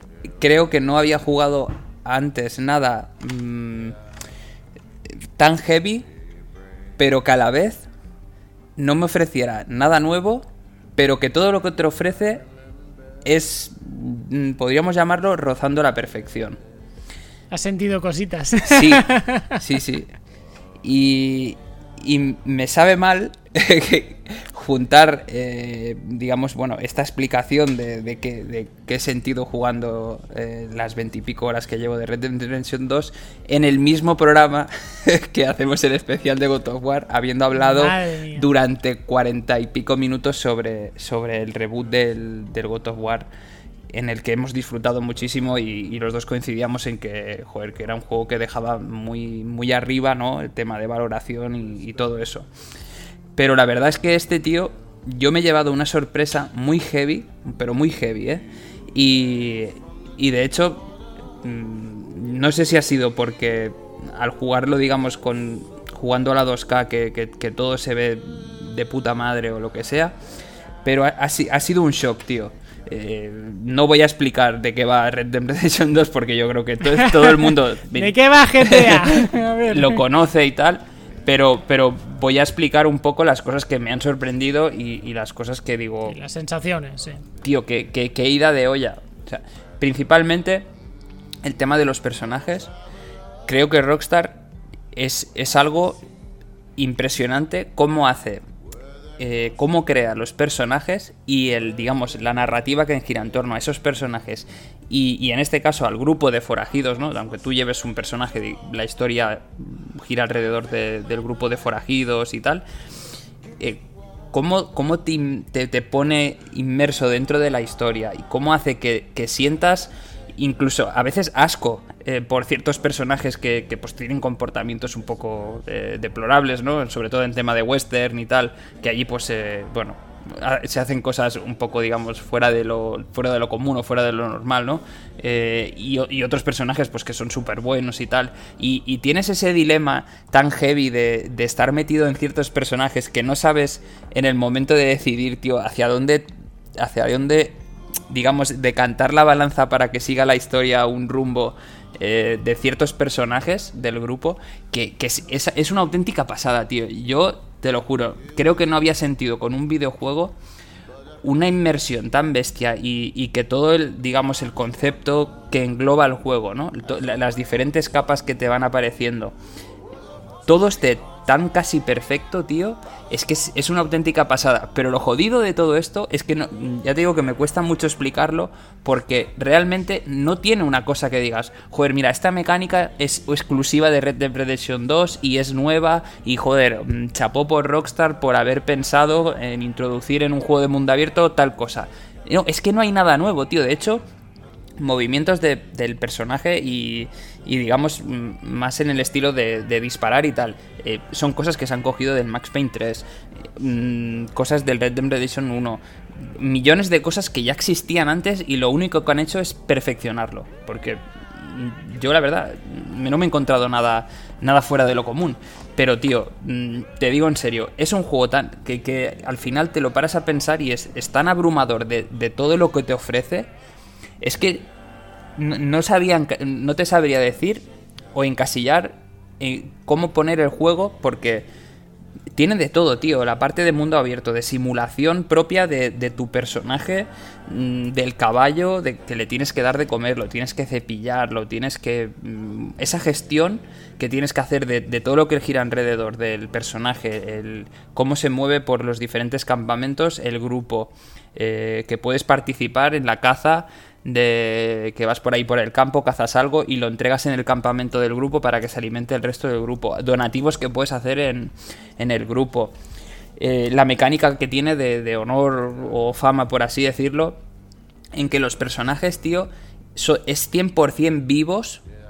Mm, es decir, tienen una reacción a todo lo que estás haciendo en, el, en, el, entorno del videojuego, ¿no? Es decir, a medida que vas haciendo, digamos, cosas pues que podríamos llamarla como categorizarlas de que son cosas buenas, ¿no? Te vas subiendo esa fama o ese honor y tal, o vas a, te encuentras, yo que sé, a, alguno que lo están intentando robar eh, por el medio del bosque y le ayudas, le salvas y pues te dan puntos positivos y tal pero también puedes hacer eh, cosas negativas, incluso, joder, a veces vas tú solo por el propio campo y un tío te pide ayuda y te está engañando y el tío te pega un puñetazo, te tira del caballo, te lo roba y se pira, ¿sabes? O sea, que, ese dilema que tienes de siempre actuar bien, no actuar bien, cómo se comporta la otra gente en función de lo que has hecho antes, y tu grupo ha hecho antes, porque luego tienes como las típicas historias eh, secundarias que hay de los personajes que giran a tu alrededor del grupo en que tú puedes, digamos, eh, tener como más, eh, más afección hacia uno, hacia otro y tal. Y es, una auténtica locura cómo el juego se mueve y avanza en función de lo que tú haces y, que todos los personajes, tío, son realmente vivos, eh, tienen comportamientos mm, que, notas como muy humanos y, te lo juro, es que me ha roto la cabeza el, cómo está hecho el videojuego y mm, lo, que te va transmitiendo a medida que va avanzando la, historia principal, que, tendrá perfectamente unas, eh, sin exagerar, unas setenta y pico horas. Yo solo he jugado unas 20, 25, pero yo creo que ya, vamos, es suficiente como para, para poderlo comentar un poco. Y, eso solo de, historia principal, porque luego tienes todo lo demás que, ya te digo que a veces es abrumador el, no saber qué hacer porque te da esta pena seguir, por ejemplo, eh, avanzando en la historia y dejar de hacer alguna misión secundaria que tú tienes como muy encariñado con un personaje y dices, wow, me interesa saber más. No sé, tío. incluso a veces me he llegado a pensar como que estás leyendo un libro y, te, sumerges tanto en el libro que te crees que eres tú el... No sé si a ti te ha pasado eso, de, que te crees como que eres el protagonista de eso. No sé, tío, es, una auténtica locura lo, que llega a transmitir este videojuego. Y te lo juro, ¿eh? creo que nunca me había llegado a pasar el, notar este tipo de sensaciones o, sentimientos hacia, hacia un puto videojuego, tío, que, no es real, ¿sabes? Pero que, es tan inmersivo, tío, que a mí me ha dejado mm, súper flipado. Y luego, ya te digo, eh, todo lo que gira en torno del, videojuego, o sea, dejando de lado que visualmente es una... Es, o sea, cualquier detalle te pones en una cima de una montaña y miras con unos prismáticos o lo que sea, pero, mm, pero súper, súper lejos y, todos los detalles de las montañas, los árboles, se ven de puta madre, tío, a, a 15.000 millones de, distancia. Es decir, no es algo que te engaña, sino que está todo súper bien montado. Eh, el mapa, aunque sea gigante, no está vacío. ¿Vale? Sí que es verdad que tienes tus ratitos de exploración con tu caballo. Eh, es un juego muy lento, eh, pero es un juego, yo creo que es el, juego está bien que sea lento porque disfrutas de, que sea lento. Por todo lo que va pasando mientras vas de un punto a un punto B para hacer una misión. Es que, lo, el, yo qué sé, una misión que te podría tardar 10 minutos, todo lo que te puede pasar por ese camino hace que te, salgas del camino, vayas a no sé, te encuentres a un tío que le está robando el, el, carro a otros, tío. Cualquier mierda hace que te desvíes de eso, vuelvas otra vez aquí. Igual al final acabas haciendo, yo qué sé, media hora o 45 minutos solo para completar esa misión, pero durante el camino has hecho 400.000 cosas. Es que, no sé, tío, es, tan bestia el, tema de, pues, eh, lo que decía antes, la gestión del propio personaje, del grupo, eh, de las caravanas, del, caballo, la gestión que tienes eh, de, caza, cómo poner cebos con los, con los animales. Mm, es que cualquier cosa, tío. ¿Cómo, está gestionado el, tema del ambiente en las ciudades? ¿Qué has hecho antes para cuando entras en una ciudad que todo el mundo te mira mal? Eh, o te vas a... Es que incluso para, que te hagas una idea, cualquier mierda que hagas de, yo que sé, te ven robando y esa persona que te ve robando se va rápidamente al cuartelillo que tienen ahí montado la policía o el, sheriff de turno y, y la avisa y te empiezan a perseguir haces, yo qué sé, le robas a, cualquier personaje de la ciudad, luego vas a tomar algo en el bar y, el del bar no te sirve porque tienes como la, fama esta o el honor mm, pues por debajo de lo que se requiere para esa ciudad, ¿no? Es que no sé, tío, es, es algo tan, tan bestia, tío, que mm, no sé, es que es muy difícil de es muy difícil de explicar, pero tío, lo que he sentido con este videojuego ha sido espectacular. Y, joder, es que me parece raro que sin ofrecer nada nuevo, simplemente perfeccionando, han cogido como 15.000 cosas que ya están hechas, pero las han llevado al puro al puro límite, puro límite. Y, me ha dejado estupefacto, tío. O sea, ha sido tan bestia el... vamos, y, estoy súper, súper enganchado de que, aunque juegue media hora y en esa media hora, entre comillas, prácticamente no me dé tiempo a hacer nada. Monte y ya está, ¿no? Bajas, subes y bajas. Tío, no, pero es que incluso explorando, el juego es súper bestia. Es que, em, tío, no sé, siendo un mundo abierto, que curiosamente siempre nos quejamos de que, joder, si haces un mundo abierto, hazlo bien, porque hacer un mundo gigante y que no haya nada y que, pues, como, por ejemplo me pasó con el Cyberpunk, que la ciudad es enorme, pero realmente es monigotes que, ni, que no responden eh, ante la situación de lo que estás pasando ahí. O sea que sí, es que ves desde lejos gente andando, pero ya no tienes interacción con eso. Y aquí tienes interacción con todo el mundo, tío. Es que te sientas a descansar en una hoguera y puedes escuchar una conversación de gente que va pasando con el caballo por el lado, tío, de mm, o yo qué sé, de, dos estafadores que quieren robar un tren o atracar un banco y te enteras de la ubicación donde está el, banco, por ejemplo, y te puedes adelantar a ellos. O sea, es que, no sé, tío, te, la manera de venderte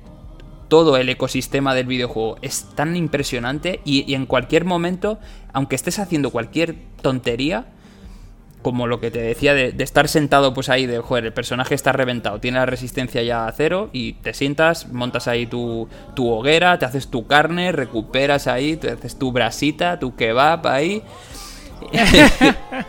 kebab de caballo y ya está, tío. Y, te recuperas. Pero es que mientras haces eso, tío, es que te puede pasar cualquier cosa. Eh, mm, no sé, tío, encuentras gente que te da mapas con tesoros escondidos. Mm, no sé, tío, es, es muy heavy, es muy heavy eh, lo que he sentido con este juego. Y, es que es muy difícil, no sé, explicar cómo está montado todo esto porque, tío, de verdad, o sea, eh, me parece una auténtica obra de arte.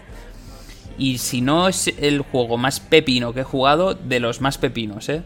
O sea, no, no, no quiero no quiero adelantarme dos meses al GOTI, al programa de los GOTI, pero te lo juro, te, lo he dicho antes, eh, me sabe mal, tío, que el compartir el ratito este de últimas partidas en el mismo programa especial de God of War, tío. Hay pelea de, titanes. Es que, es, que me, sabe, me sabe mal, tío, me sabe mal. Pero es, es, una, es una auténtica locura, ¿eh? Te lo digo en serio. Eh, pero como decía, e-, es, un juego que realmente necesitas muchas horas de dedicación y es, es un juego que te lo tienes que tomar con un mood para, para, saber que vas a estar enganchado y metido dentro del videojuego durante bastantes horas.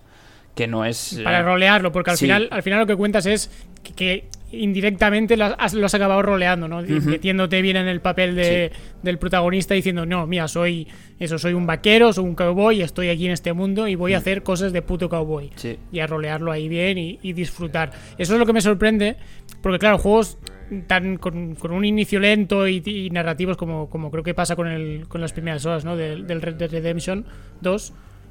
Son juegos que igual a ti no te gustan tanto, pero si logras meterte en el papel, mm todas esas barreras las, sobrepasas sin problemas y entonces es cuando entras de lleno y, lo disfrutas a, muerte, que yo creo que es lo que te ha pasado. Sí, sí, de, hecho, te, digo una cosa, si no, si no me llega a enganchar y no, no me llega a meter tan adentro, este juego a las mm, dos primeras horas es un juego para cerrarlo. Es decir, me estoy aburriendo, tío, que no, no está pasando nada. solo estoy eh, paseando y hablando y no. Eso es. Y ni siquiera he llegado a disparar el arma ni nada. O sea, te venden ahí una película super guay y con unos gráficos, pero para eso te vas, no sé, ves un vídeo de YouTube o te vas al cine.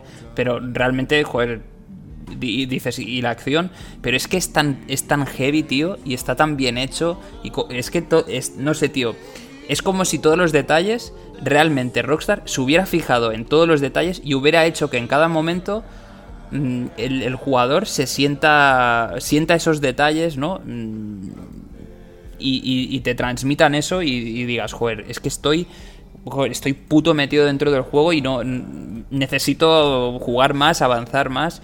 Y, ya te digo, eh, sobre todo, es que el videojuego, a pesar de que sea mm, súper grande y súper bestia, tú te montas la historia. Tú, es decir, tú haces lo que te da la gana, tú decides cómo hacer las cosas y un tío estará jugando, yo qué sé, 50 eh, horas y otro habrá jugado las 30 primeras y no habrá hecho prácticamente ni la mitad. O sea, a ver, sí, las misiones y todo eso, las principales, lo que es el desarrollo sí, pero que, luego todo lo que gira alrededor habrá, habrá, sido totalmente diferente porque a ti te ha molado, pues yo qué sé, ser un, un forajido de que, pues, que el tío pues, solo se va de putas eh, a los burdeles, solo está en el bar bebiendo y, atracas todo lo que encuentras. Y otro tío, yo qué sé, pues te habrás dicho, a mí me parece ser más bonachón. ¿Sabes? O sea, que la gracia está en, en cómo te montas tú esa historia que ellos te están vendiendo con, con unos pasos más o menos delimitados, ¿no? que hay que seguir, pero luego el resto, tío, es... Es que incluso los detalles que tienes para despellejar los animales ya, es una auténtica locura, tío. cómo se ven a mí hay veces, te, lo digo en serio, que cuando estabas despellejando ciertos animales, me daba hasta asco, tío, verlo y decir, joder, me siento hasta mal de despellejar. Digo, lo dejo ahí, tío, muerto y ya está, no lo despellejo. Me, da igual la piel del animal, que se abriguen los del campo con otra cosa. Y los de... Voy a comer no sé, me, daba hasta cosa de, lo realista que es, tío, de decir, buah, tío, no sé, yo no lo haría, ¿sabes? En plan, tío, no, no puedo con el, con el, el ciervo que está ahí medio muerto y tal. Es que cuando les disparas y todo esto, el ciervo hay veces que se queda como medio muerto o que ya no puede andar. Y, tío, los movimientos son tan reales, tío, el puto bicho, que te lo juro que, no sé, yo les cogía como hasta medio cariño, tío. Digo, joder, le acabo de pegar un tiro ahí con la escopeta y luego le cojo cariño al, puto ciervo. Pero no sé, tío, es, me, ha, pasado algo súper heavy con este juego, tío, de... Mm, no sé, como si fueras muy real.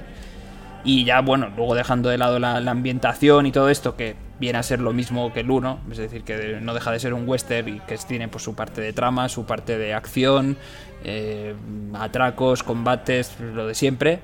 Eh, no sé, tío, es, para mí es una mezcla y perfecta y es, es, un pepino de juego, tío. O sea, es, es espectacular. Espectacular. Y en comparación con otros juegos así que son conocidos por, por rolear, ¿no? Por meterte en el papel como fue en su día Skyrim, a pesar de que evidentemente hay un... Joder, hay un...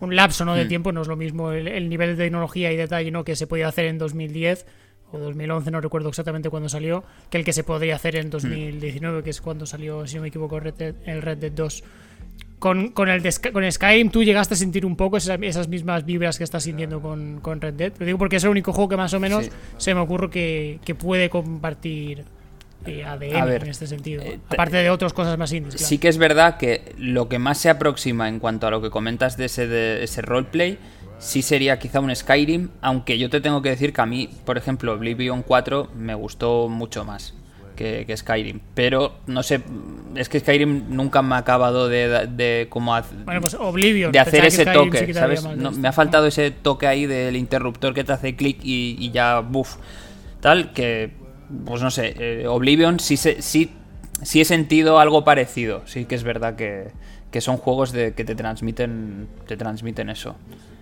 Esa sensación ¿no? de, rol de estar en un mundo vivo hmm. donde tú eres ¿no? el, él es, bueno, eres un protagonista, es el héroe o, el que seas, vaya, y, y eso, en, en, tú modificas en, en, cuanto a interacción con el resto de personajes, eh, o sea, personajes, aunque sean principales o no, o sea, NPCs de mierda, sí me recuerda mucho, porque Skyrim también, o el Oblivion 4, eh, el, que, parece que estén, que estén vivos, ¿no? Esos personajes. Es que no sé cómo decir vivos, pero.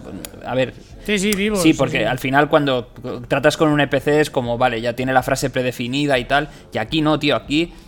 no sé, igual el personaje o ese NPC tendrá mil frases predefinidas, no lo sé, en función de en qué nivel tengas el honor o lo que sea. Pero que notas que realmente responden a. O, que están ahí. Que son como humanos, tío, que están ahí y avanzan al ritmo que la historia. Sí que es verdad que, en eso sí se asemeja el. Los, los. Bueno, Oblivion, Skyrim, estos juegos, sí. Pero no a nivel tan bestia. Es que yo creo que este. Es que se juntan demasiadas cosas, tío.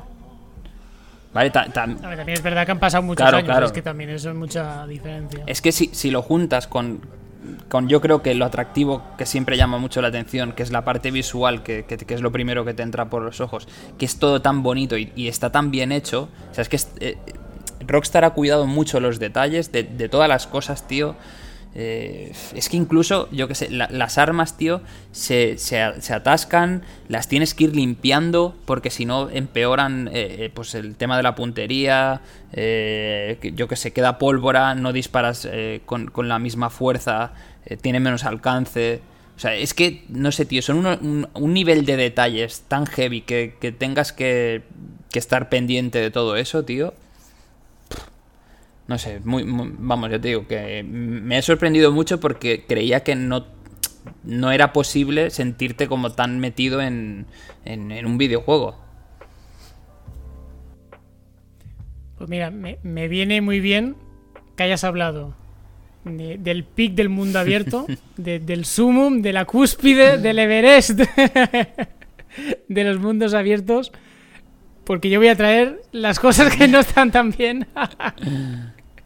en el mundo abierto, porque tú mientras jugabas a, Red Dead Redemption 2, yo me, dio también por mundos abiertos, pero muy de... que no me ha gustado prácticamente ninguno. Hmm.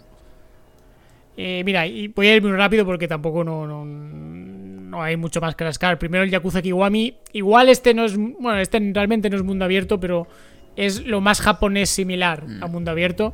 Es un remake del 1, del 1 de PlayStation 2.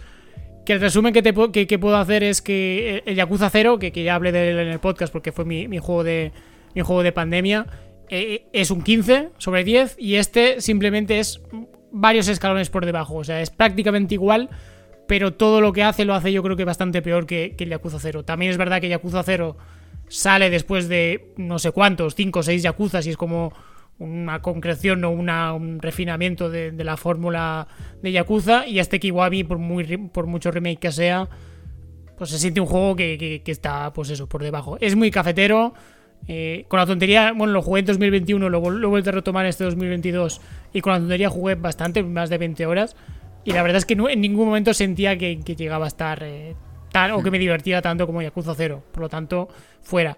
Después me pasé al Horizon Zero Dawn, que, hemos comentado antes, con bastantes ganas además, aun sabiendo lo que me, lo que me iba a encontrar de, juego de mundo abierto, eh, pues eso, más, más, más, bien genéricos, en plan de que no, no ven nada, tal, ya lo comentaste tú hmm. eh, hace un par de un par de veranos, ¿no? que es cuando lo, jugaste y lo comentaste en el, en el podcast. A pesar de eso, joder, es que es muy ramplón, tío, es que es muy, muy generic eh, open world, tío, de verdad. No ha habido nada que realmente me, guste, ni, ni, los personajes, ni el aspecto visual, ni, ni el combate, ni, ni el, y sobre todo la exploración, el mundo que hay de Horizon, que a priori me suena bien, ¿no? De mundo este, eh, con un mundo muy tribal, como si fuera muy, muy prehistórico, pero realmente lo que viene es... Eh, como es como la destrucción ¿no? del, del mundo, porque antes sí que había una, una sociedad tecnológica, ahí detrás, las ruinas son ruinas tecnológicas y de hecho los Dinobots bueno, no sé cómo se llama, pero para hmm. mi, cabeza son Dinobots. eh, pues eso, son, son reminiscencias de, un pasado tecnológico, ¿no? A pesar de que pinta guay, en realidad la verdad es que todos los mapas me parecían exactamente iguales. Lo de los Dinobots igual es la parte más interesante, pero aún así se me queda muy light, muy, muy descafeinada. Y así un juego que después de 10 horas de jugarlo, así en plan... Pues mira, sabes que es que no, no, no llego a ningún, no voy a ningún lado, no, no me transmite absolutamente, absolutamente nada. Y después, el último, al que me pasé en plan, vale, no me, no me ha triunfado esta ambientación, me voy al core de los mundos abiertos, a los juegos, juegos de mundo abierto más básicos, a jugar a Sleeping Dogs, que no sé si, no sé si te, suena una franquicia True Crime, que fue uno de los juegos de estos que, ¿no? que los típicos clones que salían, eh, eh, que salieron en su día en la época de, GTA 3, de Vice City y San Andreas, que yo jugué mucho al primero, al, al, de Nueva York, perdón, al de Los Ángeles, porque era el único eh, clon de GTA que estaba disponible en GameCube, básicamente. Y, un juego que, bueno, que a mí me gustó bastante, no sé a día de hoy cómo aguantaría, pero era, era guay porque eh, tenía una parte de beat'em de, de, porque el juego es un poli, básicamente pues tienes que ir a detener criminales, y tiene una parte de beat'em muy sencillo, y después tenía la parte también de que en lugar de hacer el mal, como en GTA, ¿no? De mato a alguien y me suben las estrellas de la poli, aquí no, aquí como eres el poli, eh, si atropellabas a alguien te bajaban puntos de policía, pero después lo podías compensar haciendo buenas acciones, como detener a, gente por la calle, en plan, usted, detenido, tomar por culo. Más 5 en reputación de poli. Y bueno, estaba curiosete. Esta saga eh, Tuvo un total de, dos entregas, la verdad es que siempre pasó muy, como muy desapercibida. Y después, eh, años después, hubo una tercera entrega en desarrollo, el True Crime Hong Kong. Pero eh, Activision, que era la propietaria, dijo no, eh, no lo vamos a lanzar y dejó a la, desarrolladora vendida con el juego prácticamente acabado. ¿Y qué es lo que hicieron? Pues vendérselo a Square Enix y de ahí sale Sleeping Dogs, que es básicamente un GTA super clásico. Eh, pero eh, con ligeras mejoras ¿no? del juego de, la época de, de, la década de 2010, que es, cuando, que es cuando salió. Al final no dejas el mismo Two Crime que jugué yo en 2004, pero lo mismo en, 2000, en 2010 o 2011, no recuerdo exactamente cuándo salió. Juego beat'em muy sencillo. Aquí tiene un poquito más porque eh, tiene un combate un poco en la línea de, los, Batman, eh, aunque un pelín peor. Pero el problema es que la estructura de GTA clásica, por mucho que. por, muy agradecida que sea el hecho de no tener mil iconos y mil cosas que hacer en un mapa, lo cierto es que a día de hoy se queda muy, muy soso. Muy Y ese es el principal problema de los Sleeping Dogs. Que yo creo que eh, ir por el escenario. Hay es demasiado soso. Al contrario que tú me decías que con Red Dead lo, sentías vivo, el problema de Sleeping Dogs es que literalmente parece que estás en una ciudad muerta. Hay pocos coches en carretera, siempre los mismos coches, eh, las diferencias de las zonas de la ciudad pues son, muy, son un poco pobres. O sea, el juego se ambienta en Hong Kong, pero no he sentido esa, esa sensación de, juego, digamos, asiático. No, en ningún momento. Y al final es un juego que. Eh, mira, me pasa un poco como con el Horizon. El Horizon tiene muchos fans. Eh, lo puedo llegar a entender, aunque no, aunque no lo comparta. Pero con el Sleeping Dogs también tiene muchísimos fans. Y sin embargo, yo ahí sí que no lo entiendo, ni lo comparto, ni, ni lo puedo. En plan, no, porque de verdad me parece un, juego de mundo abierto demasiado ramplón en todo, ¿eh? de verdad. No, no me ha gustado tampoco nada. Y al final, no creo que ninguno sea realmente mal juego. Yakuza Kiwami realmente sí que está bien. Pero es que están, hay mejores Yakuzas, hay 200 Yakuzas mejores. El Horizon, para mí está en una segunda, tercera línea dentro de, de los juegos de Sony y yo lo pongo muy, muy en la línea de, por ejemplo, el Sombras de Guerra hmm. o del Mad Max, que eran juegos de mundo abierto que, que yo me los jugué, los disfruté, pero eran eh, hamburguesas de un euro, ¿sabes? De McDonald's, en plan, te las comes, guay, pero, pero no se las recomiendo a nadie, a pesar de, a pesar de todo, ¿no? Pues con Horizon me pasa lo mismo y con el Sleeping Dogs realmente también te puedo decir lo mismo, que no es mal juego, pero yo que sé, igual antes, pues yo que sé, te juegas a, la, a, los remasters ¿no? que han sacado de los GTAs que bueno, que al final vas a tener una experiencia similar, pero más genuina, porque este Sleeping Dogs tampoco creo que no le falta mucho para ser un, buen GTA sencillo pero moderno a la vez. Joder, me, parece. Bueno, a ver, curioso, ¿no? Porque al final eh, también se puede dar, ¿no? Pero con el Horizon, justamente coincidimos en, lo que yo había comentado, pues hace un año y medio, quizá, o así, con lo que tú comentas, pues. Pues bueno, al final un poco las sensaciones han sido bastante parecidas. Y luego con lo del Sleeping Dogs, tío, eh, a mí el Sleeping Dogs no me sonaba de nada. Ahora lo, estaba mirando mientras estabas comentando, pero sí, cuando he visto la carátula, sí, sí la he recordado. Y luego el True Crime, tío, eh, no sé, a mí el primero, bueno, que no sé si eh, fue el primero o no, el de Los Ángeles. Este sí, lo recuerdo porque tenía como un toque entre GTA Drive y alguna cosa así. Mm, que, que no sé, tío. Mm, a mí me gustó, tío. Yo no sé si creo que lo tenía para PlayStation 2, si no me equivoco. Sí, sí, para PlayStation 2. Y estaba bastante bien, ¿eh? O sea, salvando las distancias con, con el GTA, evidentemente. Pero al final yo creo que todos siempre lo comparamos con el, con el juego prototipo, ¿no? O el, el que más lo revienta de, de, ese estilo. Pero no estaba mal, ¿eh? No estaba mal. No, no, sí, a mí, ya tío, no me, no me disgustó en su día, lo jugué muchísimo. Y, tenía su propio carisma, ¿no? Por la parte de eso, de, que el juego no era tanto de disparar, a pesar de que había armas de fuego, sino que tenía una parte de beat'em muy mm. tocha y que después eso, que no eras un, delincuente, sino que al, revés, eras el poli, ¿no? Y yo creo que ese es el principal atractivo que tenía. Lo que pasa es que, claro, eh, no, es, no, no, es suficiente, ¿no? Mm. Digamos, y menos para una secuela en Nueva York que pasó súper desapercibido, no jugó nadie, y después esta tercera, eh, que bueno, que al final se canceló, se relanzó como Sleeping Dogs, y también se quedó un poco ahí en un poco en agua de borrajas, porque fue el típico juego, ¿no? Como que, estos de estos juegos occidentales que sacó Square, que años después decía, no, es que vendió como el culo y tal, y que recientemente, con la compra, ¿no? Con la, bueno, con la venta, perdón, de, de la división occidental, Square ha reconocido en plan de que, bueno, igual las expectativas con, los juegos occidentales que sacábamos, Tomb Raider, Deus Ex, este, entre otros, eran demasiado elevadas. En plan, por mucho que sea un clon de GTA, no por ser un juego tipo GTA no vas a vender 15 hmm, millones del tirón, ¿sabes? Vamos a ver. Hmm, sí, sí, exacto. Y, luego pues también te quería decir que con el Horizon tengo un problema porque no sé si esperarme a que saquen la segunda parte para PC, que entiendo que pues al final eh, dentro de un año o un año y pico acabará saliendo, mm. o pillármela para PlayStation 5 porque tengo curiosidad para ver realmente si ha sufrido muchos cambios o sigue siendo más de lo mismo, porque yo comenté que, que sí, que, que no ofrecía nada nuevo, pero que yo creo que de donde venía Guerrilla, que hacía prácticamente casi siempre shooters y joder que era sí, básicamente toda su vida haciendo y, y, esto era un prototipo de juego muy muy diferente a lo que estaban haciendo. Creía que habían sentado unas bases en las que vale ya tenemos digamos la base hecha y a partir de aquí eh, mejoramos introducimos cosas nuevas. Y tengo curiosidad para realmente ver si, si hay algo nuevo o no en la segunda parte.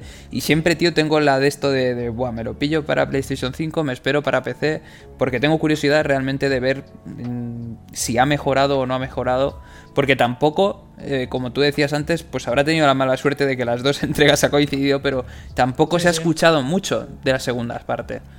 No, no. Entonces, pues eso, tenía siempre esa curiosidad de, joder, macho, eh, a ver si ha mejorado un poco, ¿no? Pero bueno, a ver si, si al final merecido.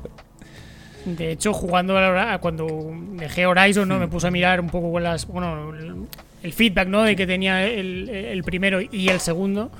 Y el segundo también, y yo creo que el primero hay, tiene más fans que otra cosa, pero el segundo sí que era en general bastante más divisivo, ¿eh? Más hmm. gente que decía, no, no, que pues eso, que, que lo mejoraban y otra gente que decía que no, que al contrario. Que, era muy repetitivo, ¿no? Quizá. No, bueno, que no, que no mejoraba hmm. el primero, que algunas cosas las empeoraba y tal.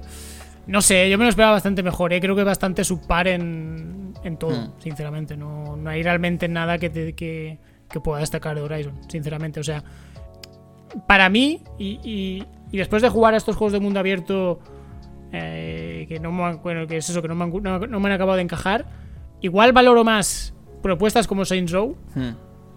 Al menos el 3, que, es el que jugué a tope. Y el 4, que lo jugué un poco contigo. No lo pudimos jugar hmm. mucho porque en cooperativo tenía 2000 bugs. y aparte, era exagerado lo mal que iba. Y aparte también es que es literalmente un puto clon del 3, que es lo mismo. Pero valoro más estas estos juegos, ¿no? Que, son. que no van a innovar, pero oye, tienen, por ejemplo, el, toque de humor. Eh, que, es como algo más distintivo, ese toque más desenfadado, más gracioso, más, más liviano, en plan, ¿no? no intentan ser juegos que ni que duren mucho, ni, ni, que, ni que te vayan a cambiar la vida, ¿no? Pero que saben, tienen una propuesta diferencial al resto y van a por ello y lo explotan. Porque, por ejemplo, ya te digo, el Horizon yo no le veo nada diferente y el Sleeping. lo, interesante es que es clásico, pero no es un clásico moderno, es un clásico demasiado clásico, es un clásico viejo. Ya. Hmm. Pero bueno, y no sé. Ya te digo, me sorprende en general que tengan ambos bastante. bastantes fans, tío. En plan. Hostia, no sé, ¿eh? Es que está el Red Dead por camino, por ejemplo. es que hay muchos buenos juegos de mundos abiertos para que te gusten más estos que, otros, no sé. Pues si te parece con esto y cerramos últimas partidas y nos vamos al cierre.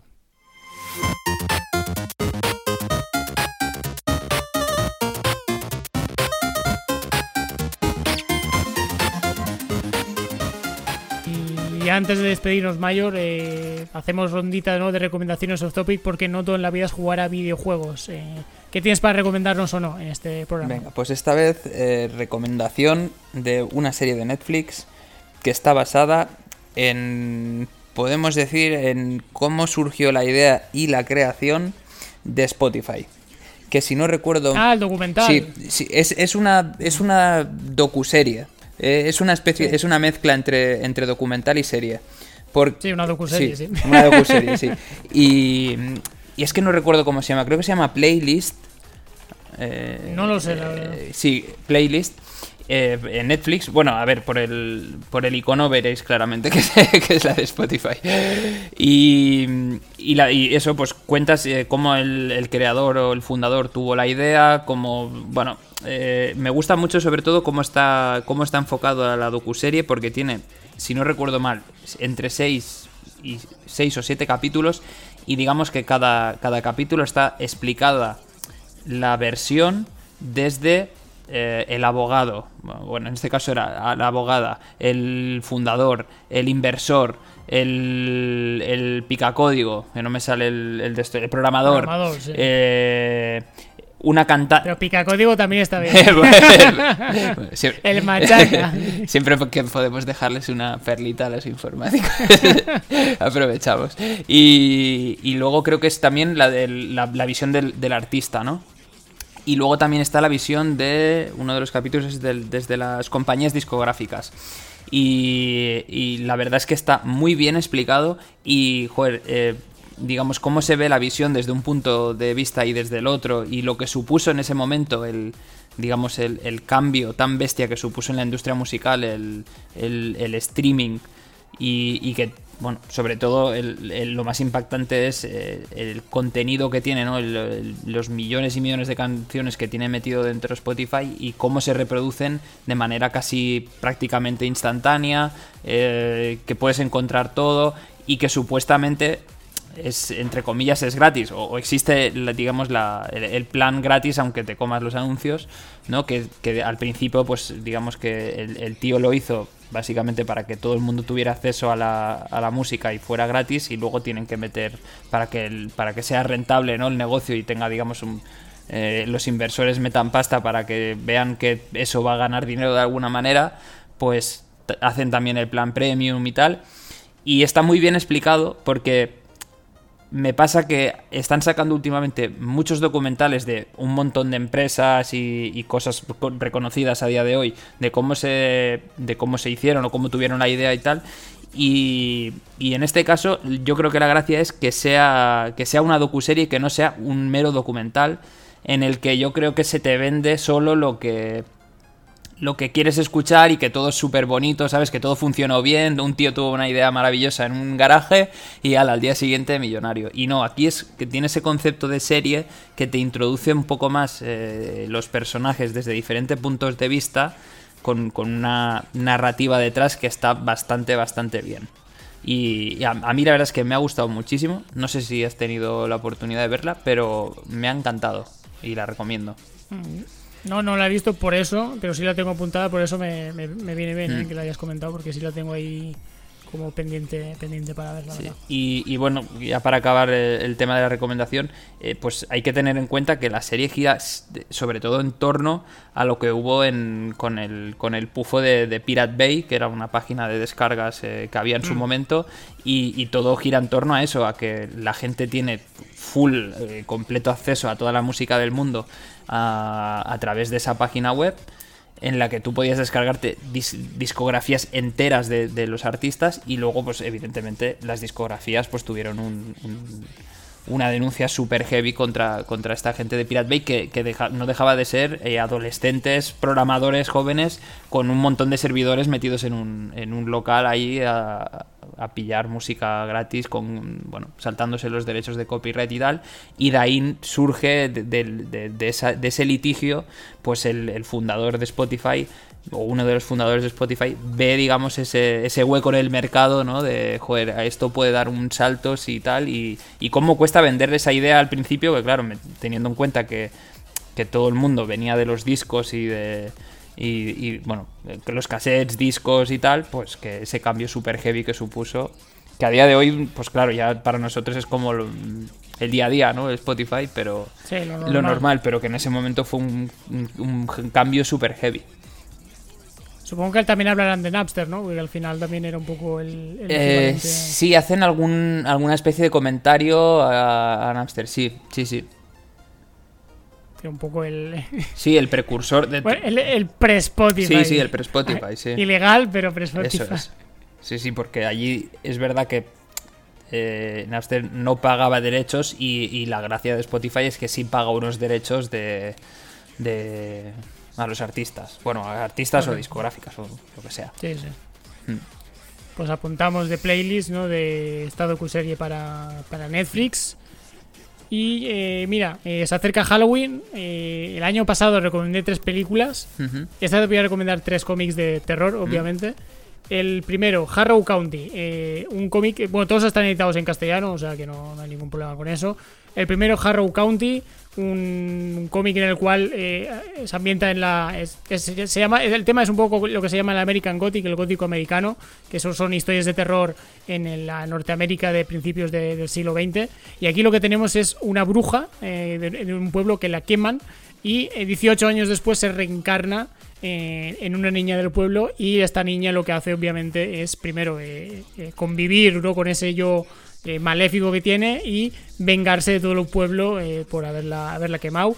Un cómic, la verdad, muy bien dibujado, bastante, bastante dark, obviamente, bastante terrorífico y muy, muy interesante. El siguiente, eh, Outcast, un cómic de Robert Kirkman.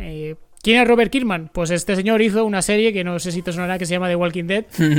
no, no. no me suena de nada. Pues este tío, literalmente, eh, aparte de The Walking Dead, que estuvo como 10, 10, años o 12, o bueno, muchísimos años en. No, en la serie de televisión, eh, sino también en, cómic, muchísimos años en, en publicación. Pues este tío ha hecho un, pero un porrón de cómics, pero un porronaco, o sea, es un. Ese hombre no duerme. Y uno de ellos fue Outcast, que primero fue una serie, no tuvo éxito y al final lo que hizo es pasarlo al medio que él más controlaba, que es el que es la novela gráfica, que es el cómic. Y es un cómic en el cual eh, también, un poco también esta, esta línea de, de, pueblos pequeñitos de, de, Norteamérica profundos, donde eh, comunidades muy cerradas donde pasan cosas. En este caso se da una especie como de posesiones eh, demoníacas sobre gente. Y hay un hombre torturado, que, que, tuvo un pasado muy, muy, muy oscuro, que puede ayudar, o es el único que puede ayudar a esta gente a salir de estas, de estas posesiones. También muy oscuro, muy, muy deprimente. No, no, no es, es, para leer eh, contento porque cuando acabas estás ya en el pozo. Pero no solo hay un hay un misterio central ¿no? de por qué la gente eh, acaba poseída que es bastante bastante interesante y además es una serie cortita de cuatro números con lo cual no, no son series así larguísimas y nada sino es más más asequible y por último eh, no recomiendo una obra sino recomiendo un autor y este y esto ya es terreno manga que es Junji Ito un autor de, también de cómics de terror. Tiene 40.000 obras, posiblemente, eh, bueno, todas ellas son, son eh, novel, como relatos cortos, no, no tiene eh, obras muy largas. Las más largas, o la posiblemente la más larga, sería el cómic de Uzumaki, que lo que también te narra es pueblito japonés aislado, en el cual de repente a la gente como que se obsesiona con las espirales. Mm. y, ¿En qué sentido? En todo. la gente comienza a ver espirales en todo. Y lo que te va narrando es las vivencias de, una chiquilla que vive en ese pueblo, en ese poblado, que va viendo cómo eh, a todo, en cada, en cada uno de los relatos, cómo cada la gente se va obsesionando con este rollo de las espirales y cómo esta especie de maldición de la espiral se va extendiendo y cada vez se va recrudeciendo y cada vez siendo más y más eh, desagradable. Este cómic sí eh, es bastante fuerte en el sentido de que hay historias que son muy muy bizarras y muy desagradables, muy decir, joder, tío, que qué mente enferma está detrás de esto. es muy es un poco es un poco hard y además es bastante me, viene bien que hayas mencionado antes lo de lo de Netflix porque creo que a principios del año que viene se estrena el anime de no, recuerdo cómo es el nombre, pero bueno, es como una especie de anime recopilatorio, ¿no? De, relatos cortos de eh, inspirados, ¿no? Bueno, basados en, relatos de este hombre, de Junji Ito, que a pesar de que el anime, al menos lo que se ha visto, no no acompaña el dibujo oscuro que sí tiene que sí tiene el manga los mangas originales, yo creo que sí puede ser una, obra interesante para acercarse en la, en la, mente desquiciada de este autor, que si no me equivoco, antes de, convertirse en, en autores de manga, era, era dentista, que es como mm. un salto de profesión un poco, un poco bestia, de, limpiar dientes a, escribir cómics de, de, Peña que está, que está muy mal de lo suyo. Y esas son las tres recomendaciones de, cómics de terror: Harrow County, eh, Outcast y en realidad cualquier obra de Junji Ito, pero en especial Uzumaki, yo creo que es la, más interesante. Eh, el, tipo de dibujo es, como adulto o más de rollo animación, animación entre comillas? No sé si me, entiendes. ¿En el anime o en el manga? de En, el primero que has comentado. ¿En el de Junji Ito, te refieres? Eh, no, es manga más bien o oscurete, ¿no? No, es no, es, no, es, puto Dragon Ball, no es el Naruto, sino son. Es un estilo de dibujo un, pelín como más, más definido, más realista, entre comillas. Vale. Y está muy bien, ¿eh? El Uzumaki realmente, y no, no, es un, no es un tomo muy grande. Está. Yo creo que posiblemente más recomendable de él, porque además son diversos relatos eh, pequeñitos y tal, en plan de me leo uno al día. Si te lo lees muchos del tirón, sí que puede, se puede hacer más, más farragoso, pero es el típico de esos de leer uno al día pasarlo mal. y al día siguiente, bueno, ya lo pasaré mal mañana que hoy ya, ya, he, tenido, ya he tenido suficiente. Pues eso. Eh, nos vamos. Eh, Mayor, ¿nos recomiendas? Ay, perdón, nos recomiendas. ¿Nos recuerdas dónde nos pueden escuchar y seguir? Sí, recordad que nos podéis encontrar tanto en YouTube, en Apple Podcasts, Google Podcasts, Spotify y Twitter arroba lejos teclado. Y también en Twitch, que por cierto, dejamos una pequeña pildorita que para la semana que viene tendremos un pequeño directito. Pues con esta, con esta preview nos despedimos. Hasta el siguiente programa. Adiós. Hasta luego.